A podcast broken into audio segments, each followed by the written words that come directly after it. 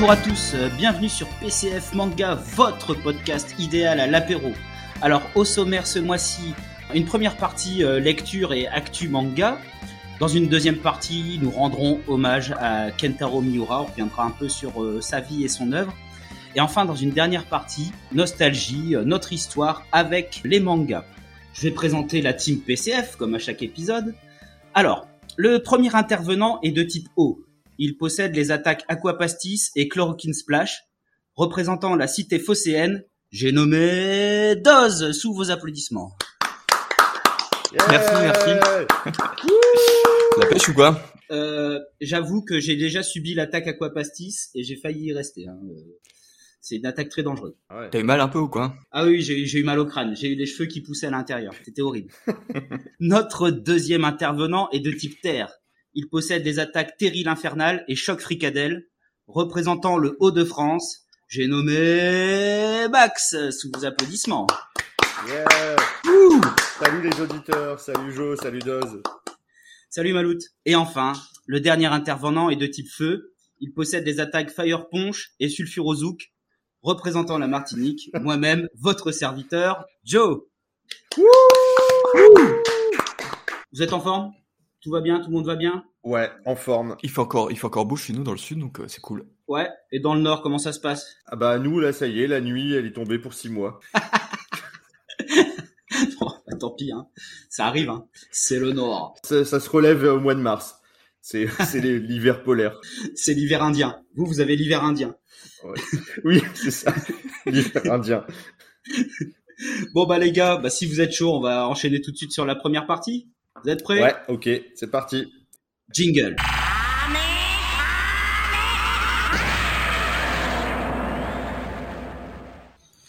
Oui, donc euh, je rappelle, petite précision sur l'ambiance sonore. Ceux qui n'auraient pas écouté l'épisode 1, si vous entendez des petits bruits d'oiseaux, bien c'est parce que euh, j'enregistre euh, depuis ma terrasse en Martinique. Donc il y a une ambiance tropicale, donc ne vous en faites pas, c'est pas c'est pas un bug, c'est pas un problème chez nous, c'est l'ambiance sonore euh, qu'il existe euh, chez moi. Voilà. Bon, on s'est dit qu'on allait vous partager euh, cette ambiance tropicale. Si vous aimez les oiseaux, euh, alors même si vous êtes fan d'oiseaux, vous pouvez écouter le podcast. Voilà. Bah, je sais pas si le monteur peut faire juste une piste où on n'entend pas, il y a que le fond. Ouais. En ASMR, On vous peut. mettez ça le soir pour vous endormir, ce sera parfait. Voilà, exactement. Bon alors les gars, première partie, je vais vous inviter à revenir sur vos lectures, vos coups de cœur, ce qui vous a fait plaisir en ce moment. Est-ce qu'on peut commencer par toi Max Parce que j'ai cru comprendre que tu allais nous parler de Shoujo. Oui, exactement.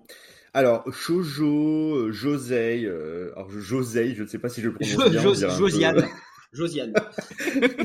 Josei. Alors, pour information, pour ceux qui ne connaissent pas le terme, le Josei, c'est euh, un, un type euh, de, de manga plutôt femme, plutôt adulte, contrairement au shoujo qui est plutôt adolescente. Voilà, donc euh, là, la frontière, elle est, elle est parfois euh, faible entre les deux catégories. Là, on est vraiment dans, dans un récit adulte. Donc, c'est un one-shot qui s'appelle My Broken, My Broken Mariko.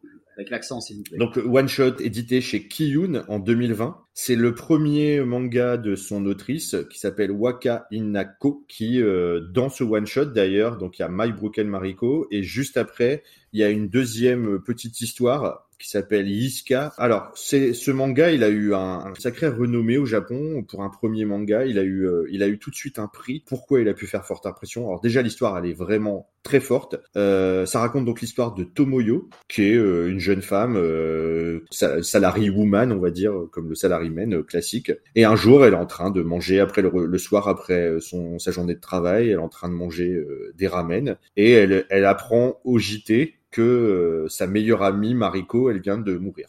Parce qu'en fait, elle s'est suicidée, donc ils en parlent au, jour- au journal et elle reconnaît tout de suite que c'est sa copine. C'est très joyeux. Tout de suite, ça commence sur un, un, un, un vrai choc. Elle est complètement abasourdie et on comprend pas, elle comprend pas ce qui se passe, ce qui a pu se passer. Et euh, bah, elle commence à avoir des souvenirs qui lui reviennent de leur enfance, euh, leurs liens qu'ils avaient créés à l'adolescence, des liens très très forts. Elle, elle, elle se souvient aussi que bah, elle a toujours vécu une enfance assez difficile parce que bah, elle était euh, maltraitée par son père, etc., etc. Et donc du coup, elle dit euh, c'est pas possible, moi je peux pas la, la laisser comme ça, euh, il faut que je fasse quelque chose. Donc elle se rend chez son père qui est qui a récupéré l'urne funéraire après euh, l'enterrement de Mariko. Et en fait, elle se bastonne avec lui, elle lui pique l'urne, elle se barre en courant avec l'urne en disant que. c'est quoi? Qu'est-ce qu'elle espère faire? Avec lui. Bah en fait, elle elle veut pas la laisser euh, à son père. Elle dit qu'elle va faire un dernier truc pour elle et, c'est impossible qu'elle le laisse à, ce salaud. Et, donc elle se barre avec l'urne. S'ensuit alors un alors un voyage euh, où elle, essaye d'emmener l'urne dans un endroit spécial pour eux, toutes les deux. Et euh, pendant ce voyage, bah, il y a un mélange de présent et de flashback qui développe un petit peu ce qui a pu se passer pour qu'elle en arrive là. Alors, c'est un récit, mais un des c'est une des, c'est un des mangas les plus forts émotionnellement que j'ai lu de ma vie. C'est, c'est vraiment ah une claque émotionnelle parce que le sujet, il est en même temps grave, il est sur l'acceptation, sur le deuil, sur la mort, sur la douleur de ceux qui restent, et en même temps, c'est pas triste. Elle est complètement starbée, la fille.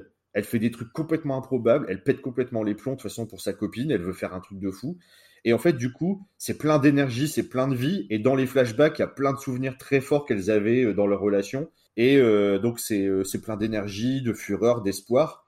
Parce que en fait, malgré ce qui s'est passé, elle, elle, n'accepte pas que sa copine lui en ait pas parlé avant de faire ce geste, mais elle le comprend. Et elle essaye juste de faire une dernière chose bien pour elle. Donc déjà, le, le, thème est super fort, est super bien traité et pas glauque du tout. C'est très beau, c'est très, euh, c'est très fin, et c'est surtout les dessins qui sont absolument incroyables. Les dessins sont fous pour, pour une première œuvre. C'est, moi, je trouve qu'il y a une maîtrise magistrale du, du découpage. il y a des scènes, euh, on dirait un film, euh, se bastonne avec le père, d'autres scènes qui sont magnifiquement mises en scène avec des, des, des, passages entre le passé et le présent. Enfin, c'est vraiment un bijou de, de dessin et de mise en scène. Et euh, bah, les personnages, ils sont hyper bien écrits. On a un personnage euh, féminin qui est vraiment fort en gueule, qui est pleine de vie, qui est complètement folle, qui est pas du tout dans ce qu'on peut voir régulièrement. Alors je dis pas tout le temps dans les mangas où on a plutôt les femmes potiches ou parfois les femmes un peu niaises ou timides, etc. Cliché. féminin. Là, c'est des pures euh, meufs plein de vie. Donc voilà, moi j'ai vraiment été impressionné par ce, premier one shot. Il y a la première histoire qui est très sympa aussi, et on voit déjà. Euh, en plus, c'est une sorte de western, le la première histoire. Alors, c'est très rare, je trouve, dans le manga, euh, un côté western. Ça m'a fait presque penser à Breaking Bad, euh, la, première histoire, parce que c'est un passage de la frontière au Mexique avec des truands, etc. Et tu sens déjà le côté cinématographique dans, son dessin et dans, et dans, son, et dans son découpage. Donc voilà, en gros, pour moi, c'est une petite bombe et je suis impatient de voir la suite de cette euh, nouvelle euh, euh, mangaka qui, pour moi, a tout d'une future grande. Ce qu'elle a réussi à faire direct sur un one shot. Alors, soit elle s'effondre derrière, soit elle fait un truc monstrueux, mais j'en attends énormément. Je, vais vraiment suivre sa carrière et voir ce qu'elle va sortir derrière. Tu m'as bien donné envie là, Max. N'hésitez surtout pas, faut surtout pas s'arrêter sur le fait, oui, c'est du shojo, ça va pas me plaire je trouve ça vraiment dommage parce qu'il y a dans toutes les catégories euh, des très très très bonnes choses, que ce soit du shonen, du seinen, du toutes les catégories, il y a du bon et du mauvais. j'ai pas de, moi j'ai aucune fermeture d'esprit là-dessus. Euh. Le shojo a ses clichés aussi et malheureusement effectivement comme tu dis, faut, faut pas s'arrêter aux clichés du shojo parce qu'il y en a qui se servent du style mais qui dépassent les codes et qui et qui arrivent à raconter des histoires magnifiques. Après, ça a l'air d'être plus du Josei que du. Ouais, c'est plus adulte. C'est, je trouve que les les classifications, elles s'atténuent de plus en plus. Quand tu vois aussi des bouquins dans le Shonen Jump comme euh, Promise Neverland, qui est euh, qui est super glauque, euh, même si c'est un shonen, c'est violent. Il y a des enfants qui meurent, etc. Ouais. la barrière, elle est de plus en plus. Elle, elle, est quand même de plus en plus diffuse sur les classifications. Par euh, rapport à quelques décennies avant, je pense qu'effectivement, il y a, c'est beaucoup plus, euh, la transition est beaucoup plus fluide, quoi. Puis je pense qu'il y a des auteurs aussi qui restent euh, conformés dans le style, et puis il y en a qui, qui arrivent à, à s'en sortir et à créer, à proposer des choses différentes pour un public qui va être en transition aussi, qui va sortir de l'adolescence et qui va rentrer dans l'âge adulte et qui a envie de lire autre chose. Très bien, bah merci beaucoup Max, tu nous as bien donné envie. Dose, passons à toi. J'espère que tu seras à la hauteur, hein, de nous donner envie aussi de lire. Hein. C'est un peu le but de cette partie. Euh, mais je te fais confiance. Ah, quoi, parce que être à la hauteur de Max Sama, c'est pas facile, quoi. la dernière fois euh, sur Apossims, tu m'as donné envie, j'ai commencé à lire et je trouve ça extraordinaire. Mission remplie. Hein. Ah, ça c'est cool, ça fait plaisir. Ouais, ouais, les Apossims, euh, ouais, franchement génial. Arrêtez, je vais rougir. et ouais, et juste pour la question de culture japonaise, euh, sama en fait c'est un suffixe qu'on met pour dire maître. Euh, oui, c'est vrai, il faut pas qu'on oublie de préciser certains thèmes pour les novices qui nous écouteraient. On n'y a pas pensé forcément pendant la première émission.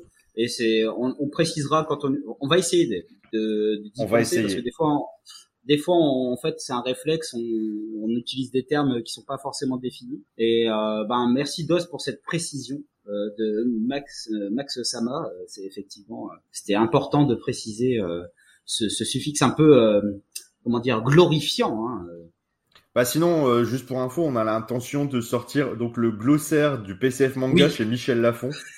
Euh, ça sort en novembre. En, en 13 volumes. En 13 volumes. De, vous saurez tout. Vous saurez absolument pages. tout. En 13 volumes de 400 pages. Et c'est 55 euros le livre. Donc... ah oui. Ouais. Bon, on a, c'est du très beau papier aussi. Ah oui, oui, oui. C'est pas, c'est pas chez J'ai lu. Non.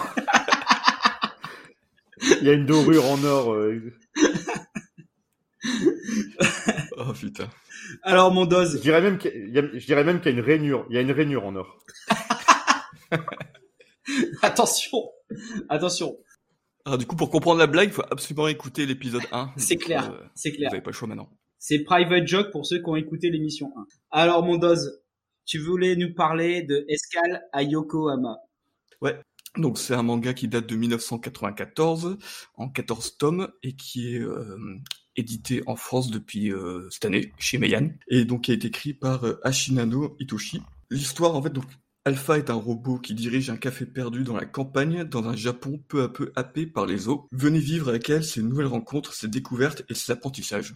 Alors, effectivement, je me suis pas pris trop la tête, j'ai lu euh, l'arrière du bouquin parce qu'en fait je trouve que c'était plutôt bien fait. C'est clair, ça faisait exactement ça. L'escroc. J'ai cherché, cherché, faire un truc classe et tout. Et oh. Donc en fait la héroïne, donc Alpha, donc c'est un robot euh, android, donc euh, c'est une jeune femme et c'est vraiment un manga euh, tranche de vie. Donc en fait c'est dans un Japon contemporain, mais on sent que l'humanité laisse de moins en moins de traces. En fait, au fur et à mesure du, du manga, il y a, y a, pas beaucoup de passages en fait d'humains. En fait, beaucoup de contemplation euh, du robot vis-à-vis de, la nature, vis-à-vis de ses pensées aussi en tant que robot, parce qu'elle est, en gros, en tant que robot, en fait, elle essaie d'être la plus humaine possible. Mais ce qui est bien, c'est qu'au fur et à mesure, c'est quelque chose qui, elle se rend compte que c'est pas forcément important d'être comme une humaine, mais c'est être bien dans sa peau elle, en tant que robot. Donc j'aime beaucoup parce que ça fait une introspection et moi je suis pas mal SF et du coup j'ai lu beaucoup euh, Isaac Asimov avec tous les lois sur la robotique et c'est vrai que c'est vraiment des prises de conscience des robots et euh, j'aime beaucoup ce genre de thématique et c'est vraiment pile poil là-dedans. Mais c'est pas vraiment la vraie SF futuriste avec des vaisseaux. C'est plus vraiment dans la campagne. Donc c'est un robot qui est perdu dans la campagne. Et ça, j'ai vraiment apprécié euh, ce côté-là. En fait, du coup, en plus, ça fait des dessins très très euh, beaucoup de paysages qui sont vraiment très bien dessinés. Donc ça, c'est agréable. Tu dis qu'il y a plus d'humains, c'est post-apocalyptique? Bah en fait, c'est ça que j'aime vraiment. Le truc que j'adore là-dedans, c'est que on sait pas en fait, parce que il n'y a pas l'air d'avoir de catastrophe, c'est juste que du coup, t'entends, il y a un passage où ils disent, bah là avant, il y avait, euh, il y a une plage où avant, les humains venaient se baigner et depuis quelques années, il n'y a plus. Mais on ne sait pas pourquoi. C'est évoqué euh, pour laisser planer le, mystère, en fait. Ouais, c'est vraiment très mystérieux et en fait, t'entends, t'as des, des êtres qui sont ni humains ni robots. On ne sait pas d'où ça sort ni de pourquoi, mais ça se pose dans le scénario et c'est bien placé. Ça fait une sorte de vraiment de aura de mystère qui augmente au fur et à mesure euh, des tomes. Enfin, pour l'instant, je suis donc il y a quatre ou bientôt cinq tomes qui sont sortis euh, en France, et c'est assez déroutant. Il n'y a pas vraiment d'histoire spécifique, donc en fait, on se balade avec le robot qui a des petites mini-aventures. Euh, elle part à la plage et tout comme ça, et, et ouais, c'est vraiment une bonne découverte. Est-ce qu'il y a une, un fil rouge un petit peu par la suite, ou ça reste vraiment pure tranche de vie parce que là ce que dans le tome 1 c'est des comme tu dis des petites histoires chaque euh, chapitre est une petite histoire bucolique c'est très doux je trouve exactement c'est un manga de méditation malgré le fait que ce soit léger et doux et tout ça, ça t'amène quand même à une réflexion. Euh, en tout cas, la réflexion du robot. On s'y perd pas trop dans la philosophie qui, irait, qui partirait dans tous les sens. Donc là, en fait, c'est vraiment ce que j'aime bien dans ce manga, c'est que c'est très léger. Donc c'est extrêmement agréable à lire. Pour revenir sur ce que tu disais, Max, pour l'instant, j'ai pas découvert le fil rouge. J'ai l'impression qu'il y en a un, parce que du coup, il y a des petits trucs qui s'ajoutent par-ci par-là. C'est un peu le côté mystérieux où du prochain tome, tu dis, mais est-ce que, est-ce que du coup, il va y avoir un petit indice en plus? Il y a quelque chose qui va se construire, parce que la base de l'histoire, c'est que c'est un robot qui, euh, son créateur, il, est parti, et en fait, elle l'attend qu'il revienne. Donc en gros, elle passe le temps, mais comme c'est un robot, en gros, elle peut passer euh, 30, 50, 100 ans. Elle a pas de notion du temps comme nous on peut avoir. Et donc en fait, euh, voilà, elle sert du café à des gens qui passent de temps en temps, euh, qui racontent leur histoire et ça fait des petites aventures. Et voilà, c'est un peu l'esprit de, de, ce manga. Donc c'est, euh, je trouve ça assez rafraîchissant. Faut juste se laisser voguer euh, dans la lecture au fur et à mesure euh, des tomes et, et c'est pas ennuyeux du tout, justement malgré le fait qu'il n'y ait pas forcément de scénario sur lequel on s'accroche. On est vraiment, de toute façon, dans un manga purement, enfin vraiment comme on appelle ça, slice of life, tranche de vie. C'est c'est du pur contemplatif. Je sais pas si vous avez déjà lu, il y a d'autres euh, mangas comme ça euh, qui sont sortis en France, euh, type Barakamon, Yotsuba, euh, chez Kiyun, qui sont vraiment très sympas aussi. Sauf qu'il n'y a pas l'aspect SF. Là, il y a vraiment ce, ce côté-là qui est, qui est intrigant quand même. Malgré le fait qu'il se passe pas grand-chose, t'es intrigué, es, tu t'attaches à ce, ce robot qui a l'air de vouloir pas vivre comme une humaine, mais se sentir bien en tant que robot dans ce, dans ce nouveau monde-là. C'est un peu original parce qu'en général, c'est un peu la quête de certains robots dans beaucoup d'œuvres SF, c'est d'essayer de, de, devenir humain et de ça. C'est une, une quête qui est souvent chez les robots. Et le dessin, il est très beau, il est très précis. Le style est, c'est un style assez particulier. C'est, euh, c'est un peu, c'est un peu daté aussi maintenant. Hein. 94. Euh, ce qu'il, ce qu'il faut savoir, c'est que c'est une œuvre ultra culte au Japon, mm. mais vraiment culte. Et euh, ça faisait très longtemps que les gens sur euh, notamment sur les réseaux euh, et ça faisait partie des mangas euh, que les gens voulaient que ça qu'il soit édité en France.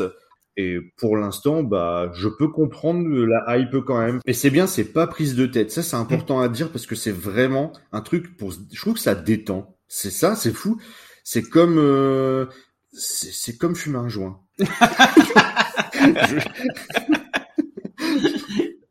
Ouais alors les jeunes euh, effectivement en plus, la drogue, ça coûte cher. Donc, lisez Escala Yokohama, c'est moins cher et ça vous détendra euh, très très bien. Merci, professeur. Euh... C'est du CBD. Escala Yokohama, c'est du CBD. C'est ça. Voilà. c'est légal. C'est légal et c'est bon pour et c'est bon pour la vie. Bon, tout ça sera bien sûr coupé. Bien sûr. Bien sûr, bien sûr que non. On va garder tout ça. c'est vrai que c'est assez mis en c'est assez mis en avant. On voit ça dans les trucs euh, nouveautés à la Fnac, même à ma librairie. Hein, J'en place une pour la Casabule. C'est vraiment, c'est c'est mis assez en avant et bah pour tant mieux. À Fort de, à Fort de France. Casabule à Fort de France. Allez-y tout de suite, même si vous n'êtes pas en Martinique. Prenez un billet d'avion et allez-y. c'est rentable, c'est très rentable. Et voilà, donc là je vais parler du mon dernier, donc euh, Spiral de Junji Ito. Junji Ito. C'est clair, c'est clair. On a, on a mais c'est surtout euh, la joie de pouvoir enfin le lire. C'était tellement mythique en France, euh, tout le monde en entendait parler. Ah mais enfin, on peut les avoir. On peut les lire. Et pas l'acheter 500 euros sur le bon coin. Ouais, voilà, c'est ça. Ah, c'est ça. Qui est sorti donc en intégral, donc un, un intégral épais, genre à peu près 8, 8 cm d'épaisseur. Ouais. Je, je pensais pas l'acheter, je suis arrivé à la librairie. attends, dose, dose le, le, nom de ta librairie, parce que moi j'ai moi j'ai donné le mien. Euh, vas-y, nom de ta librairie. Ah euh... ouais. Donc c'est entre du Snorgleux euh, à Marseille. Donc euh, pareil, si vous habitez à, à Fort-de-France, vous foncez avec un avion à, à Marseille pour. Ça sera encore moins rentable que d'aller à la Casabule, quoi. Voilà. Donc en fait, c'est en voyant l'édition, elle est magnifique. Donc quand j'ai vu la couverture, j'ai. Donc j'ai ouvert la première page. c'est une pleine page cartonné en couleur, qui est ouf quoi. Donc du coup, je dis hop, j'embarque. Junji Ito, c'est en gros c'est le maître du manga d'horreur et donc c'est euh, quasiment mon premier manga d'horreur que je lisais. T'as eu peur, hein, hein? Avoue que t'as eu peur. Ah, t'as chié dans tes locks, hein Ouais. Moi, les trucs euh, ultra gore, tout ça, c'est pas, c'est, c'est pas forcément tout qui m'intéressait. Donc, euh, mais je savais que Spiral, c'était pas ce genre de, de manga. Mais en fait, c'est encore pire parce que du coup, c'est pas gore et du coup, en fait, c'est juste ultra malsain puis c'est de plus en plus dé... c'est de et c'est de plus en plus dégueulasse au fur et à mesure en plus. ouais. C'est vraiment c'est ignoble. C'est je sais, il y a pas d'autre mot. Ouais, donc j'ai raconté un peu l'histoire. Donc a priori, comme vous aimez pas ça, je vais pas lire euh, le synopsis de. Ah bah si si si, au contraire, au contraire. Moi, alors moi j'adore. Moi, dans leur perso dose sans sans mauvaise blague, j'aime bien. Mais c'est surtout, je veux que tu insistes sur la voix monocorde et et vraiment, euh, il faut vraiment que ça fasse euh, comme un bot qui est en train de lire quoi. c'est pas facile parce que là du coup j'aurais avoir une voix sympa parce que ça m'a emballé ce manga. Donc le faire de manière triste c'est pas facile. Vas-y vas-y. Alors, de prime abord, Kurozu ressemble à une banale petite ville de campagne. Mais au-delà des apparences moroses, existe un mal profond, terrible et indicible qui plane au-dessus des habitants. Une pression hypnotique, un malaise poisseux qui corrompt les cœurs, les âmes et les esprits de victimes impuissantes. Franchement, là, c'est parfait. Là, euh, Ouais, en relisant le truc, euh, je me suis fait peur moi-même.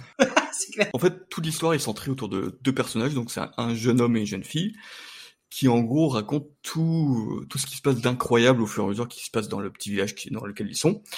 Et en fait, ça commence plus ou moins par euh, des spirales qui apparaissent, par un petit tourbillon, un tourbillon en forme de spirale qui apparaît de nulle part, donc on y comprend pas trop. Et puis en fait, il y a des gens qui commencent à devenir un peu fous au fur et à mesure, obstinés euh, par tout ce qui est en forme de spirale. C'est là que toute l'horreur se met en place. Le, le dessin est fou. Ah, Junji Ito, c'est énorme. Des dessins horribles, quoi. Donc du coup, je sors de ce genre de manga et tu te poses un peu dans un coin et tu fais ouf, ça c'est chaud quoi. Mais ouais, mais franchement ça, je connaissais pas du tout cet auteur et en fait c'est génial, ça te met dans une sale ambiance. À la fin j'ai l'impression que des fois de devenir juste à la sortie du livre, t'as l'impression d'être un peu paranoïaque quoi. Tu sais pas pourquoi.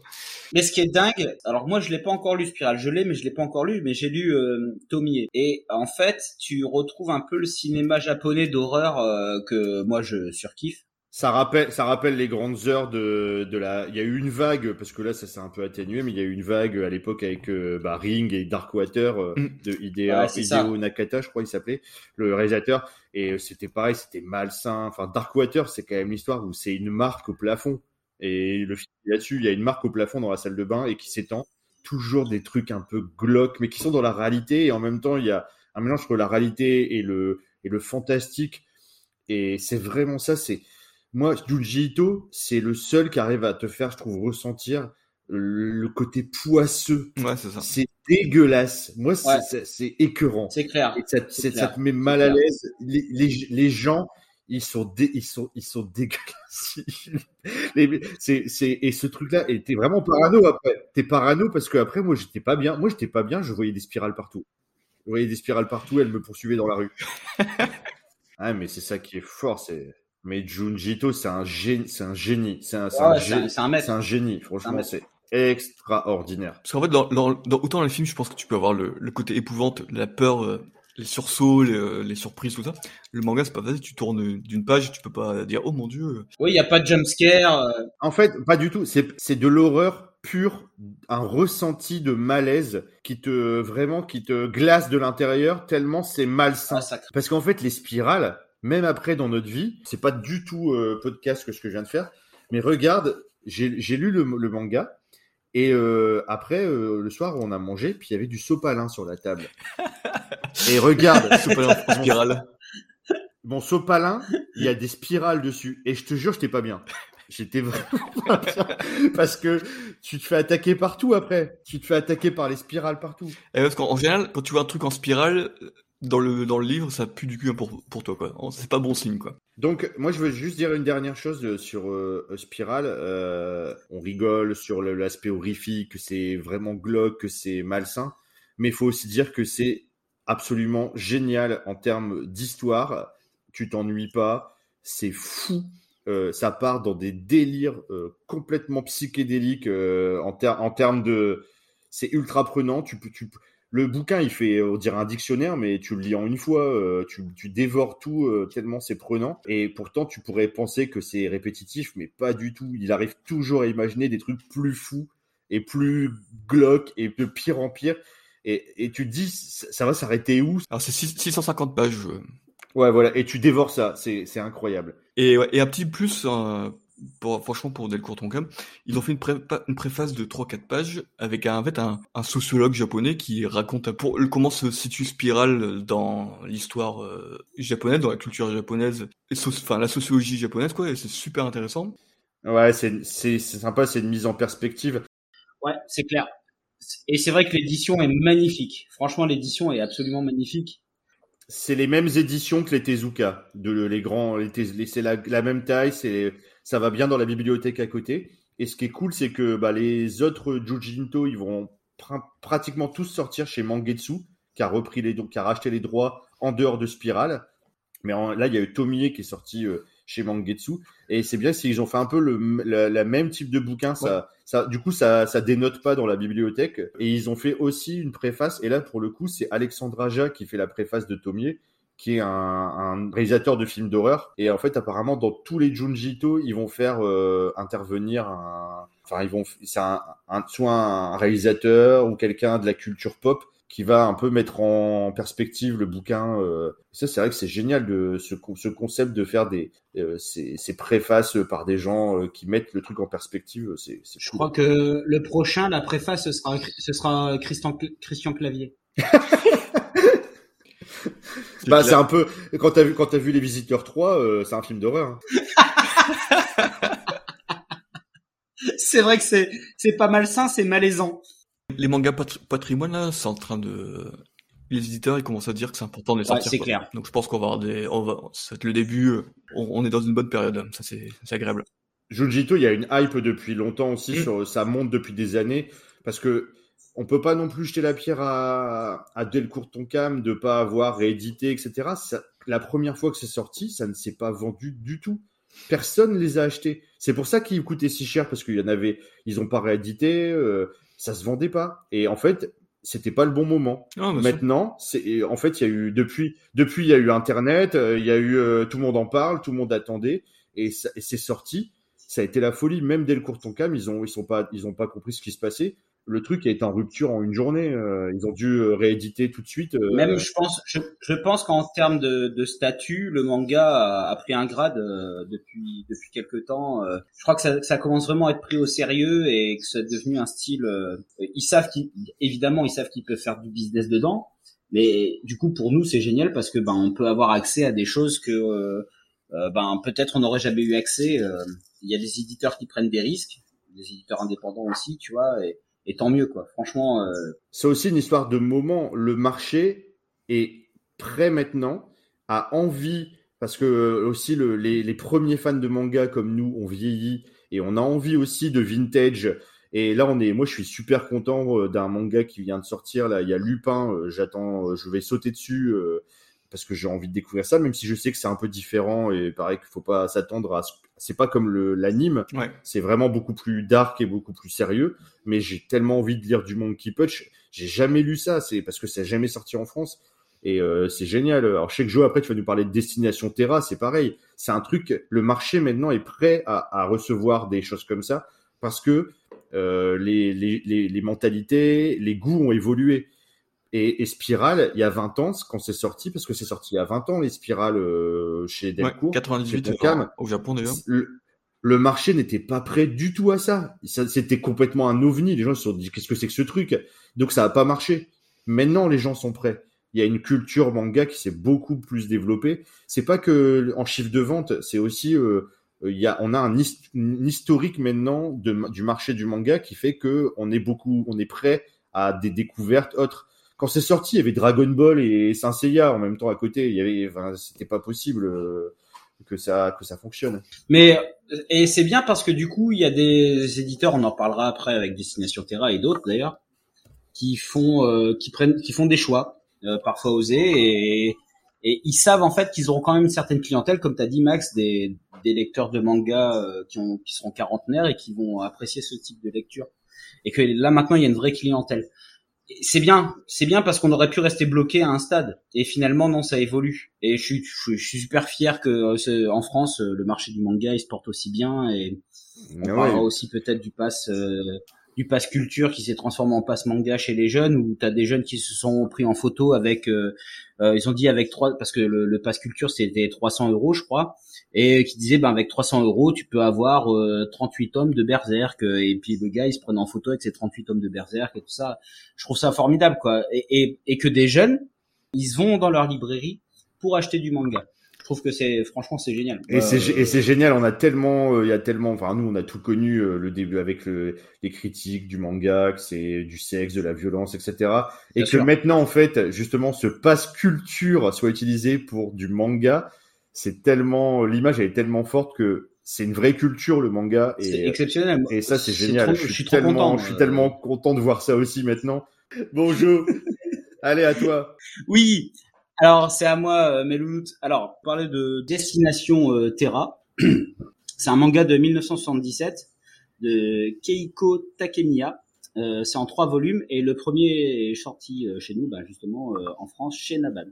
alors Petit euh, petit aparté, euh, Keiko Takemiya, euh, c'est une grande autrice de shojo. On rejoint un peu ce que ce que tu disais tout à l'heure, Max. Alors, dans les classifications, en plus, elle, elle est réputée pour être l'une des instigatrices du style shonen ai. On pourrait traduire ça pour par amour entre garçons.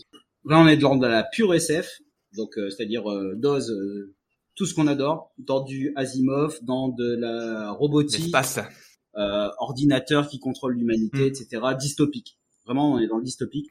Pure SF, dans le futur, la Terre a été dévastée par la pollution et toutes ses ressources sont épuisées à cause de l'humanité, bien sûr. Et euh, donc du coup, l'humanité va coloniser l'espace. Ayant conscience de ses défauts, ben l'humanité, elle va essayer euh, d'évoluer pour faire des humains meilleurs, plus respectueux de l'environnement, qui s'entendent mieux, pas faire la guerre, des humains entre guillemets euh, parfaits.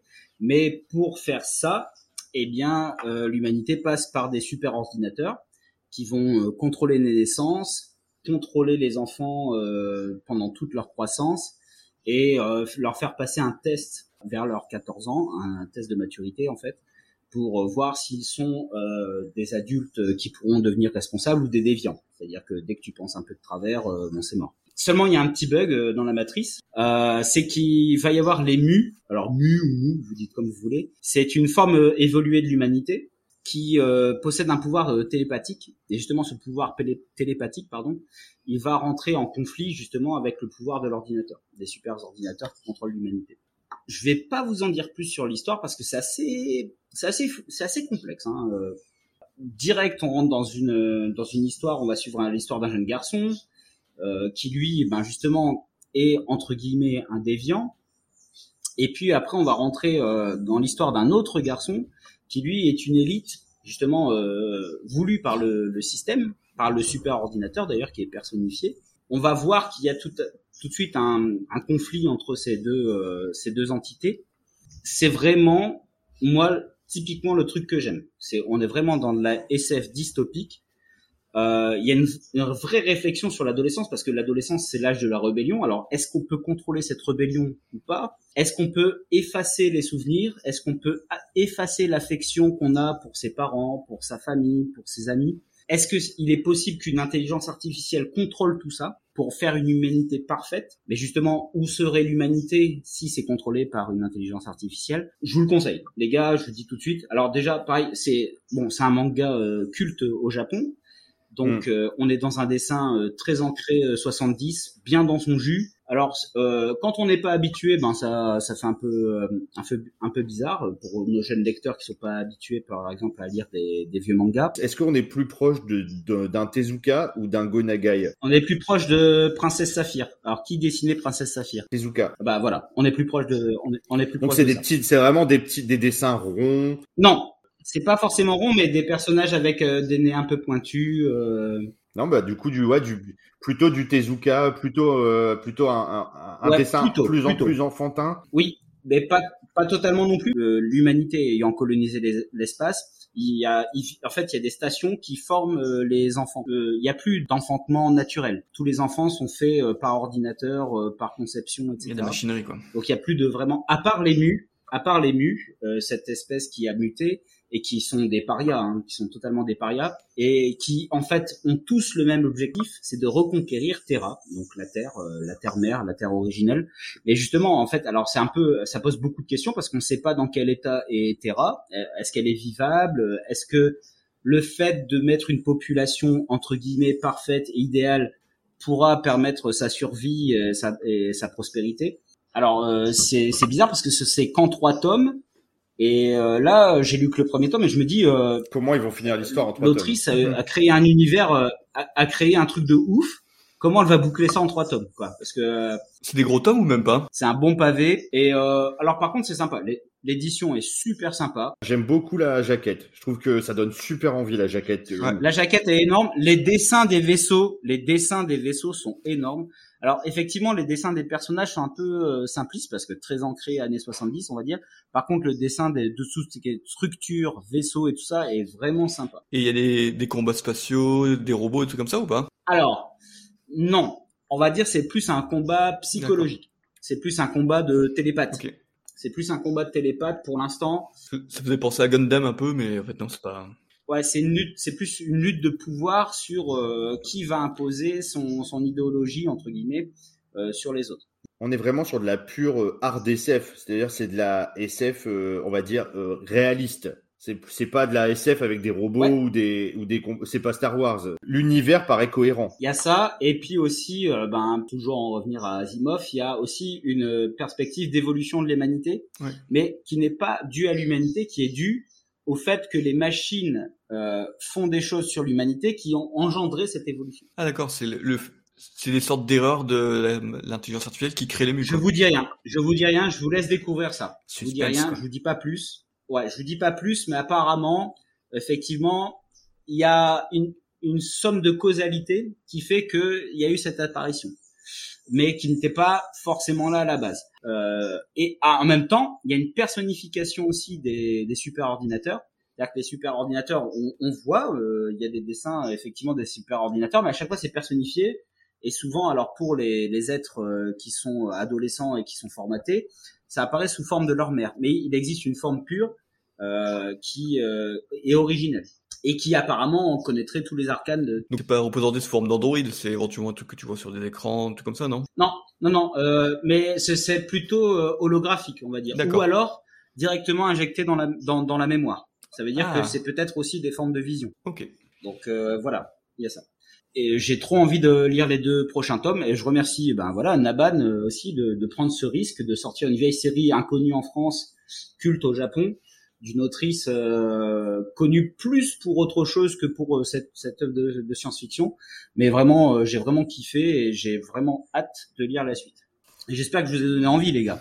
Parce que là, Ouais. je sais qu'il y a, il y a- j'ai des fans de SF. Ouais, carrément. Bah, de toute, toute façon, ce, ce bouquin-là, il, il donnait vraiment envie et, et on parlait juste avant de, de vintage. euh, C'est pur, enfin, c'est des trucs. On n'aurait pas pu espérer il y a encore cinq ans euh, que des mangas comme ça sortent. Quand ils sortent, moi, je, je, Merci les petits éditeurs. Merci les petits éditeurs qui prennent des risques. je, tom- je saute dessus parce qu'il faut les soutenir, euh, ces sorties. On veut continuer à avoir des grands mangas cultes comme ça et il, faut- il faut les, il faut les, il faut les acheter au moins pour le, pour la démarche et puis après pour découvrir. Je suis curieux du coup, je suis déjà très curieux parce que à SF souvent tu t'attends à avoir des, des vaisseaux, des combats spatiaux, des robots dans tous les sens. Et donc du coup, euh, je pense que ouais, moi ça m'intéresse. hein. Ouais, je suis curieux de de ce que ça va donner quoi. Bon, en tout cas, merci, euh, merci Joe pour cette présentation. Alors, euh, j'ai une petite surprise pour vous, les gars. Et en fait, euh, bah, pour clôturer cette partie 1, bah, moi, je propose euh, qu'on continue euh, le principe du petit medley euh, d'un compositeur qui a beaucoup plu sur la première émission. Et du coup, bah, je propose pour cette deuxième émission, je suis un peu le, le fan de l'équipe d'OST et de, et de musique d'anime. Vous pourrez choisir aussi, bien sûr. Je vous laisse, vous, je vous donnerai, demanderai votre avis la prochaine fois. En tout cas, pour cette fois-ci, bah, je pense qu'on va parler du deuxième grand. On peut pas parler de Kikuchi sans après parler de Seiji Yokohama, qui est euh, le deuxième euh, grand compositeur, en tout cas, qui est dans mon cœur euh, pour toujours. Merci Seiji Yokohama, qui est donc le compositeur de, Saint Seiya. Donc voilà, je vais préparer un petit medley. Alors, on passe à la deuxième partie juste après ce petit medley de Seiji Yokohama.「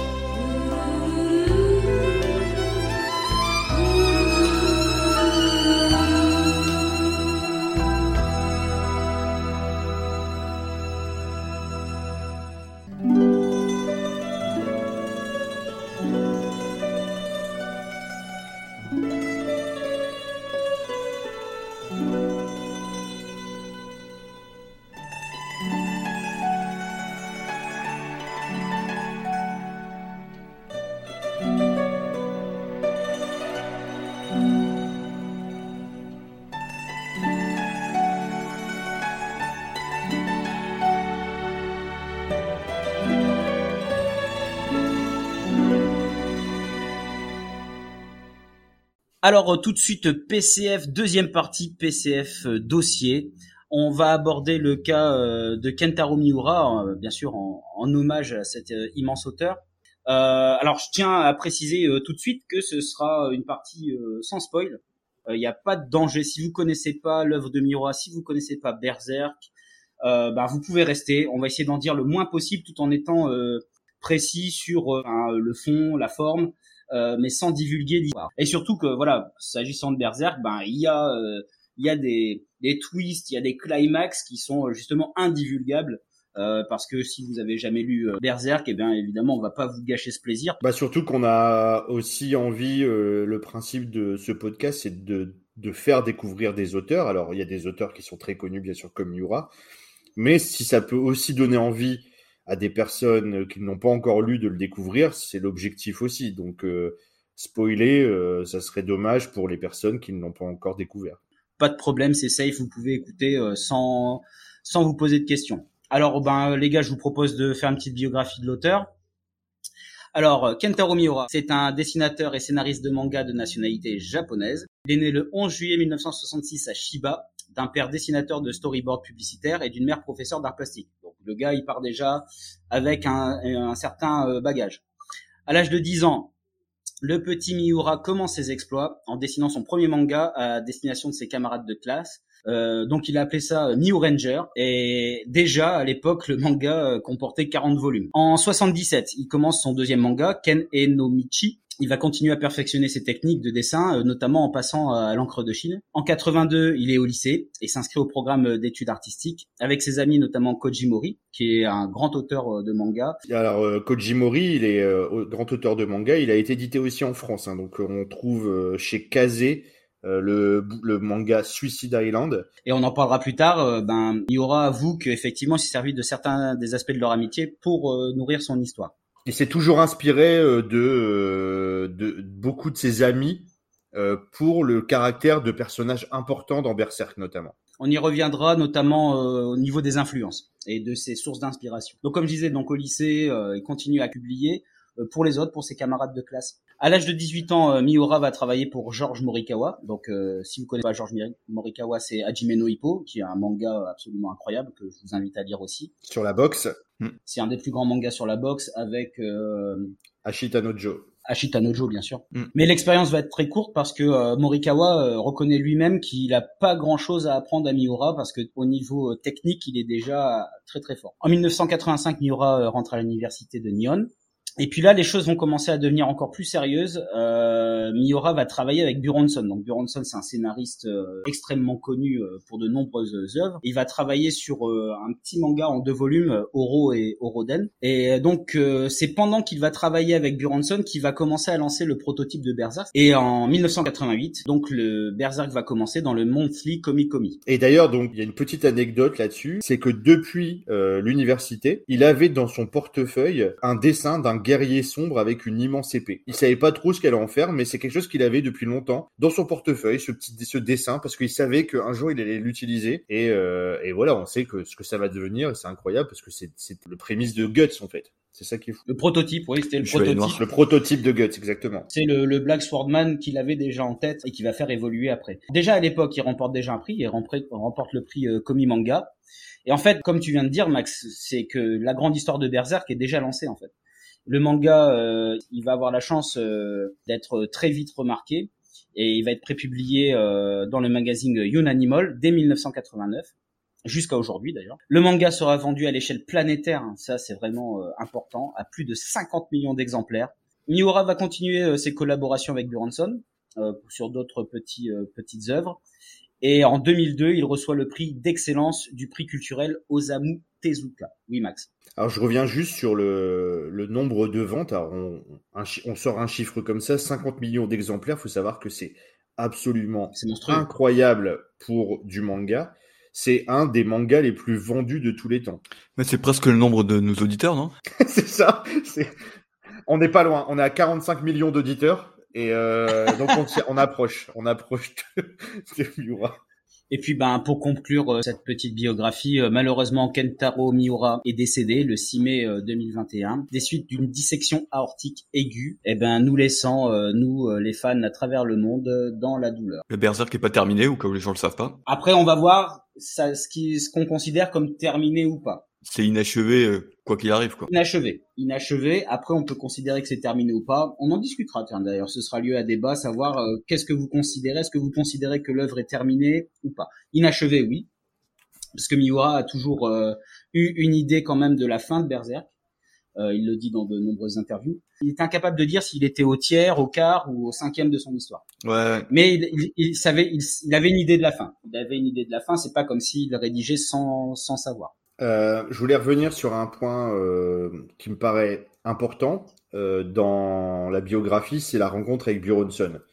Alors Buronson, pour ceux qui ne connaissent pas, c'est le scénariste donc de Okuto no Ken, Ken le survivant. Et je pense que c'est vraiment central cette rencontre avec Buronson parce que ils ont ils ont vraiment un univers très très très proche dans la description de la fureur et du désespoir. C'est ce rapport qu'il avait avec Buronson, ce c'était un peu son senpai. Et c'est, pas un hasard quand même que Guts, c'est un peu un des personnages pour moi les plus dark et désespérés de, depuis Ken. Et ce qu'on peut dire, je pense aussi, c'est que euh, je pense que Miura a appris euh, dans la narration avec euh, Buronson. Effectivement, parce qu'au niveau du dessin, on y reviendra, c'est un grand maître.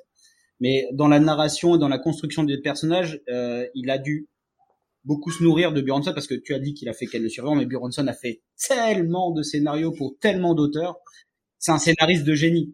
La liste de ce que Buronson a, rédigé est absolument incroyable et dans des styles très différents. Que Buronson, je pense qu'il lui a appris peut-être des, des, des bases pour la pour la narration et pour la construction de ses personnages. Donc justement sur les œuvres de référence, euh, Mondoz, est-ce que tu peux nous faire un petit point Il y a quatre autres œuvres de de Miura il y a Japan, alors je donne pas forcément dans l'ordre hein, euh, chronologique. Japan, Oro Oroden et Gigantomachia.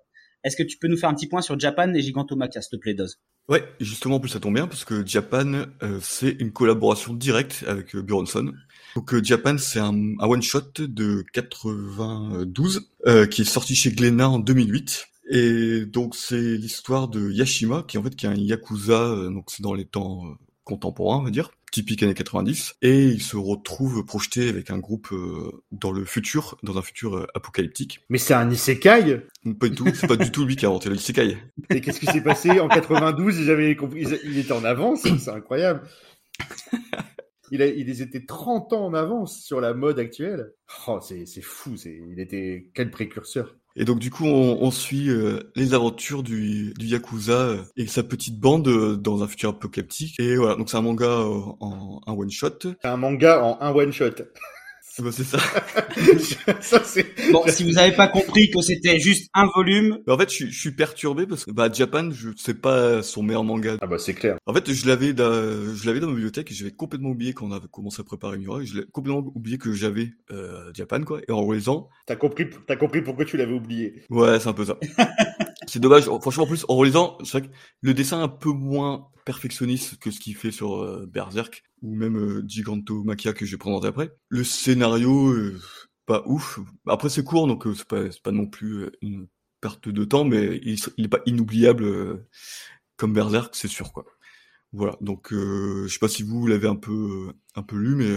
C'est un peu compliqué de toute façon sur un seul tome de développer une histoire aussi profonde que Berserk. Mais par contre, ce qu'on peut comparer, c'est son évolution graphique. Alors, on va revoir aussi euh, tout au long de Berserk, ce qui est fou euh, chez Mura, c'est qu'il il progresse pratiquement de tome en tome. Non seulement il progresse, mais il part déjà d'un très haut niveau. Et donc, comme Berserk a démarré en 89, Japan, c'est trois ans après le début. Tu, tu vois que le, le, dessin, il correspond à, à, cette époque de Berserk aussi. C'est vrai qu'il y a des époques marquées de Miura. Et cette époque-là, dans Japan, on la retrouve. En tout cas, graphiquement. Après, moi aussi, je trouve que c'est vraiment un loupé scénaristiquement. L'idée de base, elle est pas mauvaise parce que regarde, on le voit maintenant, c'est les, isekai. Donc les isekai, pour euh, les auditeurs qui ne connaissent pas le terme, l'isekai c'est un genre actuel qui est très développé où on projette des personnages dans un monde imaginaire. Alors là, ça peut être dans un jeu vidéo, ça peut être dans n'importe quel type de monde. souvent il se passe euh, quelque chose au départ, un personnage qui est dans l'époque actuelle, il tombe dans les pommes et il se réveille ailleurs, ou alors il a un accident, il se réveille ailleurs, et dans un monde qui est pas le nôtre, ou alors dans le passé. Du coup, sur l'idée, c'était quand même assez original. Il y en avait pas, il y en avait pas tant, tant que ça de, de, de ce, ce, type de d'histoire. Avec le recul, c'est intéressant et du coup, on se dit c'est une bonne, c'est une bonne histoire. Mais c'est vrai que mm. ce qui manque, en tout cas, je l'ai relu dernièrement Japan, ce qui manque vraiment, euh, pour ma part, c'est le développement des personnages. Ils sont vides, ils sont, ils ont, ils sont vides, ils sont chiants, ils ont aucune profondeur. Et c'est étonnant de la part de Buronson, euh, qui est quelqu'un qui crée des grands, des, des, beaux scénarios et des vrais beaux personnages.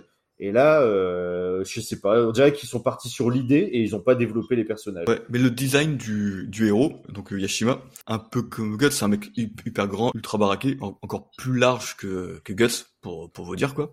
Alors je crois que ce qui manque, c'est le côté dark qu'on qu'on aime chez Guts et tout, et que là du coup il y a pas du tout, parce qu'il est plutôt, c'est un mec, euh, il aime bien la vie, ce mec, donc il est content, il aime bien se battre. Et que du coup, ça coupe tellement avec euh, ce que ce qu'il y a dans Berserk, le côté dark. Je pense que il y a pas le le côté imposant euh, du, du chevalier noir quoi. En fait, moi ce que je, je voulais dire, c'est qu'effectivement, euh, si on est fan de Miura, je pense que lire ce qu'il y a autour euh, de Berserk, faut pas essayer d'y chercher du Berserk parce que vous n'en trouverez pas. Et surtout dans ses collaborations avec Buronson, et j'y reviendrai sur Oro et Oroden, où en fait on se, on se dit que ça peut être un truc de fou et pas forcément en fait. C'est assez significatif sur la collaboration de deux monstres et qui finalement euh, aboutit à euh, voilà, c'est un éléphant qui accouche d'une souris, quoi. Ouais, ça fait pchit. C'est ça. Exactement. Ah oui, mais en même temps, c'est compréhensible parce que euh, Miura, euh, son histoire, c'est Berserk, c'est tout. Et, il s'est mis à 100% dans Berserk. Et en fait, ces, collaborations, c'est très bien qu'il les ait faites. Alors, effectivement, graphiquement, c'est quand même toujours très beau. Hein. Graphiquement, c'est toujours très beau.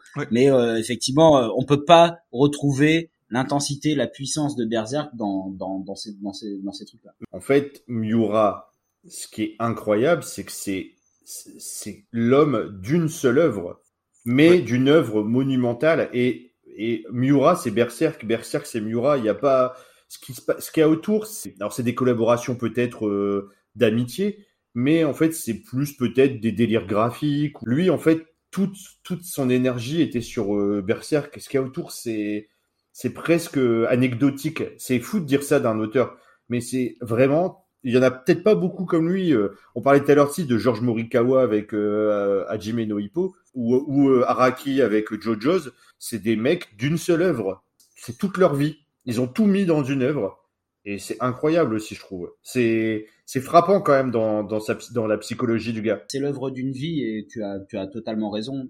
Donc du coup euh, sur Japan, Bon, on est tous d'accord, hein, c'est si on est fan de Miura, je pense qu'il faut l'avoir dans sa bibliothèque, mais c'est pas indispensable.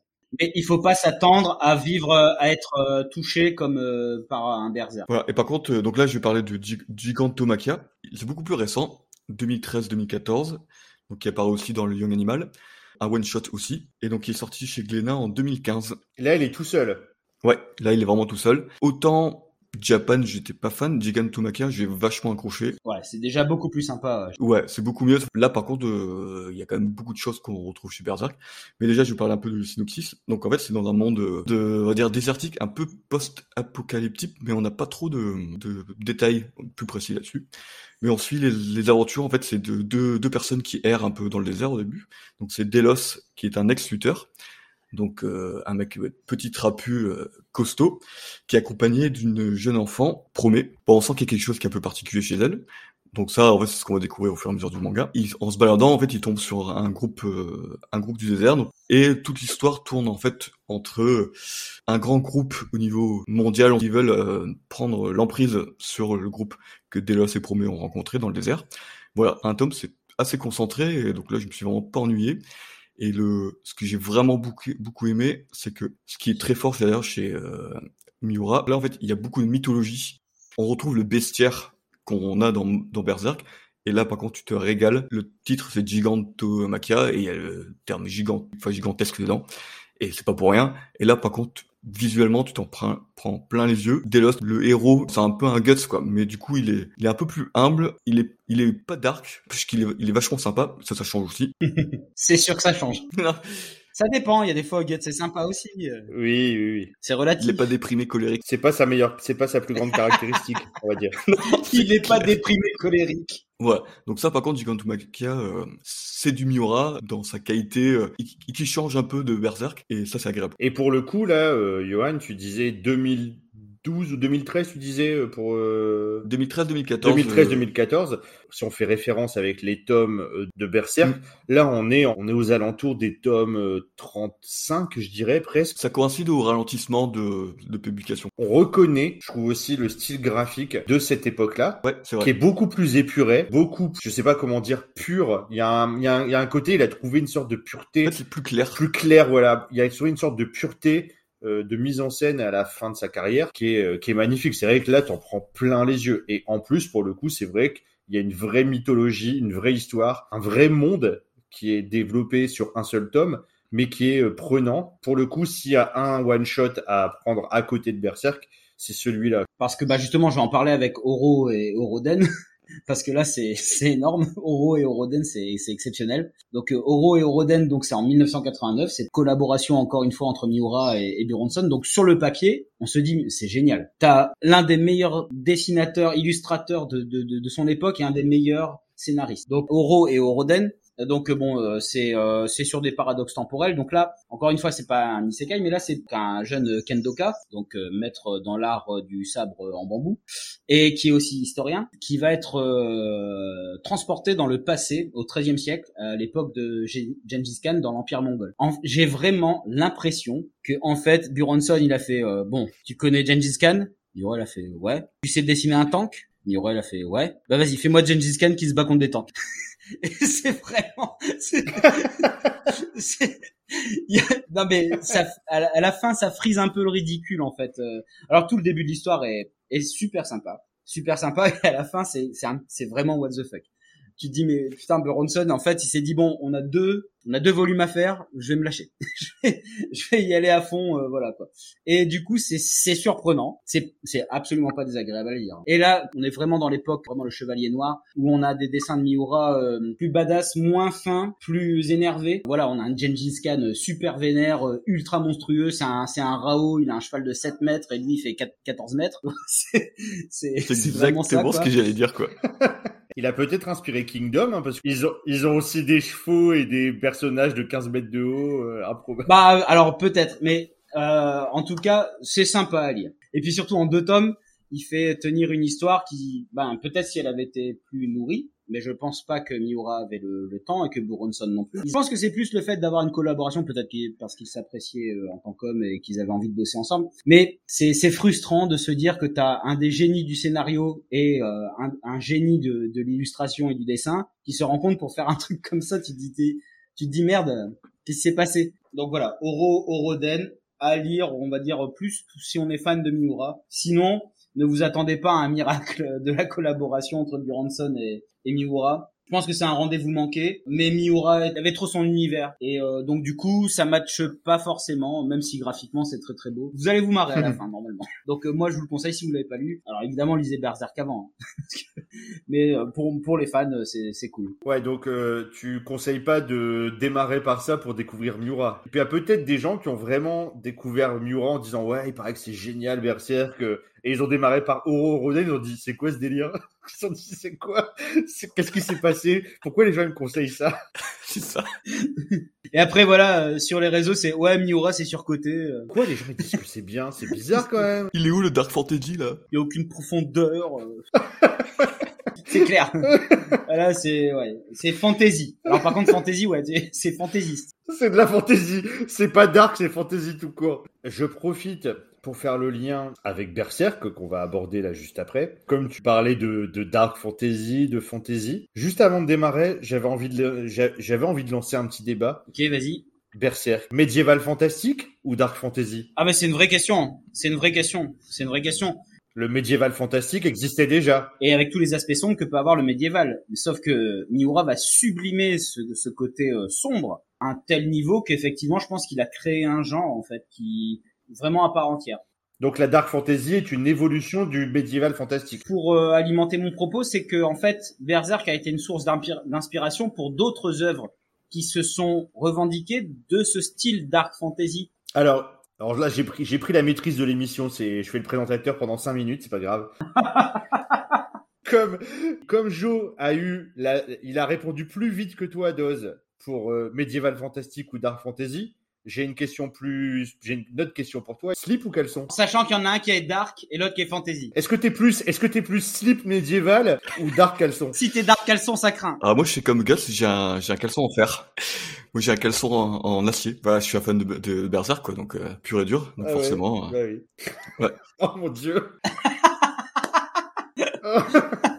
bon, voilà, Jo, je, Jo, je te laisse reprendre la main sur cette, sur cette émission. Oui, oui, je reprends la main. Je reprends la main parce que je, je reprends la main parce que quand tu prends la main, ça dérape. Ah oui, en plus, sérieusement, j'étais en train de réfléchir. Est-ce qu'on voit, est-ce qu'on voit Guts en slip pour, pour que je puisse répondre de manière intéressante à ce débat? Et en fait, je j'arrivais pas à visualiser euh, si tu le voyais en slip ou en caleçon, quoi. Mais est-ce que les caleçons ou les slips existaient à l'é- à l'époque médiévale? C'est ça hein Parce que les caleçons, on appelait ça les pantalons en Non. fait à l'époque. Les hommes portaient des culottes et des sortes de, de jogging, en fait. Ils portaient ça directement sous les armures. Jogging. Il avait un jogging Adidas en dessous de son armure. Bon, allez, revenons au sérieux. Bon les gars, bah du coup, on a fait le tour un peu des œuvres périphériques euh, de, de Miura et surtout avec sa, sa collaboration avec Björnsson. On va revenir évidemment si on veut parler de Miura, c'est l'artiste d'une œuvre. Donc évidemment pour parler de Miura, on va parler de Berserk. Donc ce que je peux vous dire sur Berserk, évidemment c'est un seinen. Euh, on va pas conseiller ça aux, enfants. Prépublié depuis euh, 1989 dans le Young Animal, compilé en 40 volumes. Il y aura un 41e volume, tous hein, ce 41e volume, qui seront les dernières euh, traces euh, de Maître Miura. Alors bon, bah, tout d'abord euh, histoire de, de Berserk euh, rapidement. Donc c'est, on va suivre euh, Guts, qui est euh, présenté dans les premiers tomes comme un chevalier euh, noir extrêmement violent, extrêmement énervé, extrêmement en colère, dans un univers euh, médiéval fantastique qui pourrait se dérouler en, en Europe. Et on va suivre donc ses aventures où il va très vite être confronté à, à des démons et on a un personnage très antipathique, très noir qu'on va apprendre après ça se situe dans le royaume de Midland, qui est entouré, qui va être en guerre, on verra plus tard avec d'autres royaumes. Donc voilà, on suit l'histoire de Guts et les personnages essentiels arriveront dans un deuxième temps, notamment dans l'arc de l'âge d'or où en fait on aura un énorme flashback qui va durer quand même je crois 13 volumes si je dis pas de bêtises euh, sur euh, ben, toute l'histoire de Guts depuis son enfance et enfin on va revenir euh, au guerrier noir après cet énorme flashback qui va d'ailleurs se terminer par un énorme climax que je vous laisserai découvrir donc voilà en gros pour le synopsis pour euh, Berserk alors, euh, Berserk a fait évidemment, euh, avec son succès, euh, l'objet de, de pas mal de, de choses euh, périphériques. Donc, euh, une, série animée, notamment celle de 1997 qu'on peut retrouver en, en coffret. Euh, trois films qu'on peut retrouver aussi en coffret euh, utilisant la CGI. Donc là, c'est de ces films-là sont de 2012-2013. Et une autre série télé toujours utilise la 3D. Alors c'est l'utilisation après de la CGI, mais elle fait vraiment débat sur Berserk parce que beaucoup estiment que ça ne rend pas hommage. euh, parce que la série de 97 est très bien, mais elle ne rend pas non plus hommage à, son trait. Euh, donc il y a un roman spin-off paru en 2017 qui raconte l'histoire de Grunbeld. Si vous l'avez pas lu, euh, les gars, je sais pas si vous voulez être procuré, je vous le conseille vraiment. Donc euh, voilà, le, le roman spin-off les gars, je vous le conseille. Alors du coup, euh, ça s'appelle euh, Berserk, roman Le Chevalier de- du Dragon des Flammes. Euh, c'est un roman de Makoto euh, Fukami, mais euh, Miura a eu un regard dessus. C'est édité chez Glénat. Et il est disponible encore? Oui. D'accord. Alors euh, c'est assez sympa. On revient sur euh, ben, un des apôtres Runberg. Ouais, les apôtres, c'est les méchants. Les apôtres, c'est un peu les ennemis récurrents du manga. Et c'est des ennemis fantastiques. C'est eux qui vont justement créer ce- cette image de dark fantasy. C'est justement c'est des ennemis euh, qui sont en- à la frontière entre l'homme Les démons. et euh, le, le monstre en fait, euh, les, les démons exactement. Euh, Alors je vous invite à le lire. Euh, il y a dedans des très belles illustrations de, de Miura qui sont absolument magnifiques. Évidemment donc tout un tas de produits vé- dérivés, des figurines de différentes qualités. hein. Il y en a de qualité euh, plutôt médiocre et d'autres qui sont euh, c'est des figurines à 3000 euros. Enfin, c'est pas des figurines, c'est des statues en fait. C'est des trucs vraiment de, de trucs de trucs de fou, comme euh, chez Tsume par exemple. Et puis des jeux vidéo. Il y a eu trois jeux vidéo. Un, en 1999 sur Dreamcast. Alors évidemment, moi je l'ai pas testé, mais j'ai vu des critiques qui disaient qu'il était quand même vraiment pas mal. En 2004 sur PS2, il y a une édition collector avec une figurine de Guts. Euh, donc du coup, cette version est assez prisée et c'est, elle n'est parue qu'au Japon. Sur PS4 en 2016, alors qui est un bon jeu, mais c'est un, plus un jeu pour les fans. Et ça reprend toute l'histoire euh, de du Golden Age arc, euh, l'arc euh, de l'âge d'or, et chose extrêmement rarissime. Il y a un jeu de cartes à collectionner, style Pokémon, Magic et tout ça, qui est sorti en 2003, qui vaut une fortune. Je profite pour rebondir sur le côté jeu vidéo. Guts, il a quand même, enfin Guts, Berserk a inspiré un certain nombre de jeux vidéo d'une façon flagrante, tel que Final Fantasy VII, le personnage de Cloud, euh, le personnage principal de Final Fantasy VII qui a une immense épée dans son dos, euh, c'est Guts c'est clair et net. Dark Soul, Soul Calibur, le jeu de baston euh, sur euh, Dreamcast et avec des, des, des, bastons avec des épées monstrueuses et Devil May Cry aussi. Oui, c'est un jeu de Konami en fait, Devil May Cry et effectivement c'est totalement basé sur un, un, personnage à la Guts. Ah bah oui, mais le, le créateur il l'a dit, hein, de toute façon on a quand même quatre licences majeures du jeu vidéo qui ont été inspirées en partie par euh, l'univers de Miura. On voit tout de suite qu'il a un impact majeur sur la pop culture mondiale euh, globale. Il a un impact